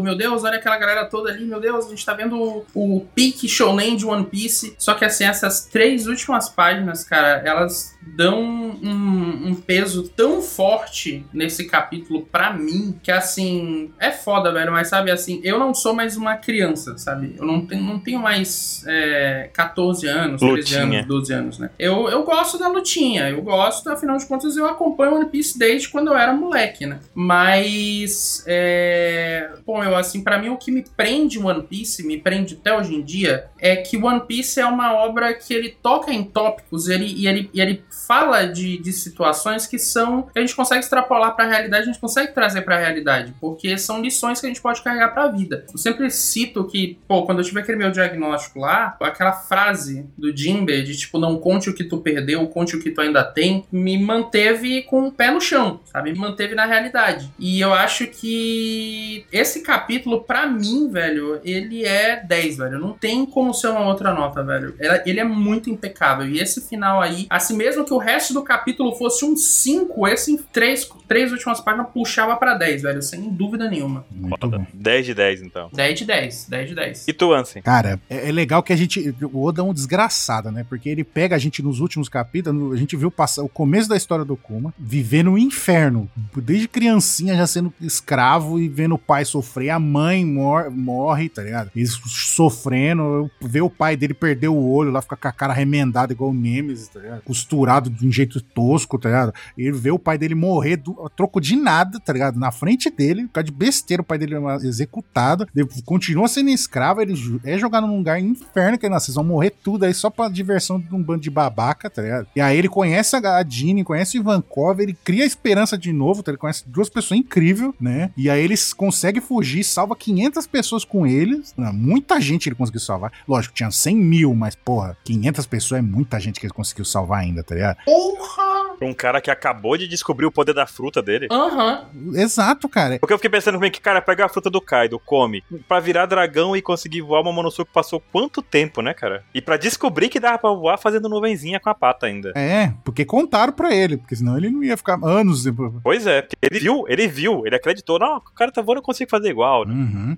Imagine o cara descobrir isso no meio da batalha ali do negócio, é foda. No meio da batalha, naquele, naquele inferno que foi ali, que a gente viu só que a gente cascuda lutando. E aí ele consegue fugir, traz essas pessoas junto com ele, começa a viver uma, uma vida feliz, Cadine ali, morando junto, as pessoas gostando dele, tá ligado? Tipo, aquilo que ele sofria antes, sumindo, e eles felizes ali, só de estar numa casinha, vivendo em paz, comendo à vontade, sem medo de levar um tiro do nada, porque a pessoa simplesmente achou que você fez barulho e vai te matar, sabe? E é o que o narrador termina ali, é o primeiro gostinho de felicidade dele, cara. Ele viveu por anos assim, né? Que provavelmente eles, tipo, a Jean deve ter morrido mais velha e coisa. Então, cara, ele passou um momento feliz ali, tranquilo e, cara, e, e- e puxa isso, tipo, a gente vê o inferno e depois ele tendo essa felicidade, tá ligado? Esse calorzinho que dá no coração, tá ligado? Merece 10 o capítulo, não tem como. Muito bom. E tu, 27? Ah, 27 de 10. Ah, é. 27 de 10, cara. Tem como, velho. Foi foda demais, velho. Cara, nunca passamos duas horas de podcast. Porque é muito bom falar. Tá dando quase três. É isso. É isso aí, cara. Mu- Muita coisa entre linhas que tinha nesse capítulo aí. Aham. E detalhe, né? Que a parte do God Valley é a mais irrelevante do capítulo, se eu for parar pra ver, né? É um dos muito bagulho louco mais isso, cara. importante da história de One Piece, né? E é irrelevante. Entrega, mas é, entrega um hype absurdo. Aqui pra mim esse capítulo aqui é 12 de 10 sem sacanagem, porque Sim, sim. Esse capítulo aqui, ele entrega tudo que a gente Sim. gosta, ele entrega a questão também que que a gente vê dos Tenubitos, né? Fica bem clara, a- a- já era claro, né? Então, tá muito, extremamente claro agora. Não, é, é- é o Oda ins- insistindo em reforçando a ideia que eles são desgraçados. É. a crueldade dessa galera aqui, né? Então a gente vê também o- a motivação do Garp, que era o Roger, a gente descobre mais nomes de famílias, como 27 diz, são 12 famílias de Teriubitos até agora que a gente sabe o sobrenome. A gente vê também Cavaleiros Sagrados, que o Oda inventou ontem, a gente já tá tendo pistas de quem são, né? Uhum. E por mais que a gente demore alguns anos pra descobrir algumas coisas de personagens, dessa vez o Oda tá entregando até que rápido, eu acho. Sim. Acho que personagens como o Ivankov teve um desenvolvimento tão absurdo em tão poucos capítulos que eu não sei nem o que dizer. O personagem, se a gente for repensar tudo que o Ivankov já fez agora, sabendo de como ele era, como foi a vida dele inicial, dá pra ressignificar muita coisa, cara. O Sanji, ele foi um ser iluminado por ter caído na ilha do Ivankov. Exato. Uhum. Porque o Ivankov ele não é um verdade. cara comum. O cara é simplesmente genial. O cara é incrível. Ó, É tipo, não precisava ter esse, essa parte dele do flashback. Aí ele já era um personagem foda. Não precisava, já era foda. E agora aumentou ainda mais. Aí você fala, mano, se esse cara não é o líder dos revolucionários, imagina o que, que aconteceu com o Dragon pra, tipo, pro próprio Ivankov ficar, tipo, não, vamos lá, você é o líder, você é o chefe, você é foda, entendeu? Imagina quando Pois tiver é. o flashback contar o passado do Dragon. né, Por que, que o Dragon. Pois é, cara. Vai ser um bagulho absurdo assim, cara. É foda. E A gente tem personagens aqui que, assim, é interessante isso que eu pensei no capítulo, porque tem personagens aqui que a gente simplesmente não se importa, brotaram do nada. Por exemplo, Shonks. Não O consigo Shonks. me importar menos com o Shonks. Não, zero. Definitivamente. Zero de empatia. Não consigo me importar menos. Tipo, é um cara escroto, tá lá cumprindo seu papel, é isso, e é legal. Não, não tenho essa, esse apego ao personagem, né? Mas a gente tem, por exemplo, o- a Jeannie, que surgiu ontem, mas já dá, já, por conta do flashback, do desenvolvimento dela na história, da participação, já dá essa. Esse, já cria esse apego ao personagem. A gente sabe que ela não vai terminar bem, mas ao mesmo tempo a gente tem que aproveitar cada, cada coisinha que aparece aqui de fundo, porque tudo isso é relevante, né? Depois. Isso da gente ter descoberto também, é, negócio do alvo no Kuma, achei genial também. Esse capítulo aqui foi É. 12 de 10, cara. Entregou mais do que o que prometeu. Tô muito curioso agora pro capítulo 1100. E aí? Eu sigo no Dragon, sigo no Dragon. É Dragon, cara, tem que ser, porque fa- vai ser mil capítulos da apresentação do, do Dragon, cara. Tem que ser, tem que ser. É Dragon pra todo lado. Você acha que o flashback dura até o 1100? Talvez não, mas talvez o Oda traga de volta. E sem o Shebeck. Eu tô apostando no Dragon. E eu acho que é o Drago. Eu, eu não, ainda não importo com o Chebec. O Chebetão é, é hype do hype, mas a não ser que o Oda construa nos próximos capítulos, nos próximos três capítulos, né, que tem, Não, aí não vai, né? Ele, se ele cortou agora, ele não vai desenvolver o Shebeck agora. Não vai, de jeito nenhum. Não, não vai. eu, assim, nem mostrar ele mostrou nesse capítulo aqui, né? Eu acho que ele é, ele é vigarista. Não, não, vou- vou mostrar ele em 100. Pode até mostrar, mas pra mim tem que ter o Dragon. Pode aparecer o, che, o Chevetão, pode Eu aparecer. dou ao win, que é o Drago. Dylan, é você, Dylan, apostando aí? Shh, shh. Fica quieto, Dino. Fala baixo. Fala baixo, Dino. Es- Escutaram você aqui agora. Então, Cara, acredito que o Dragon vai aparecer, mas se o Chebec aparecer ou não, pra mim, tanto faz, sabe? O negócio é o Dragon. é irrelevante, é irrelevante. Ou vai ser o capítulo focado no Dragon 1100, ou vai terminar ele aparecendo e a gente vai falar, puta que pariu, tá ligado? É isso. E vai ser o último capítulo do ano. É isso aí. Sim, é pra ser chocante, entendeu? Vai. Bom, finalizamos esse pauta extremamente longo que mais parece um Apex Cash em duração. Foi mal, editor. Ele não tá reclamando, não, tenho certeza. Safado, meu editor. Bom, vamos terminando por aqui então. Semana que vem tem capítulo novamente, capítulo 1097. E nós nos reencontramos por aqui. Deem uma olhadinha no feed, tem um Apex Cash sobre comida que tá bem legal. Você vai curtir também. E quem puder me seguir lá, por favor, segue na Twitch, twitch.tv barra mrcaio, tudo junto. E no Twitter também. Twitter, bye. Beleza, gente? Até mais. Até semana que vem. Beijo pra vocês. Até semana que vem. Matadinha do 27. Tchau, gente. Falou! Bye. Valeu. して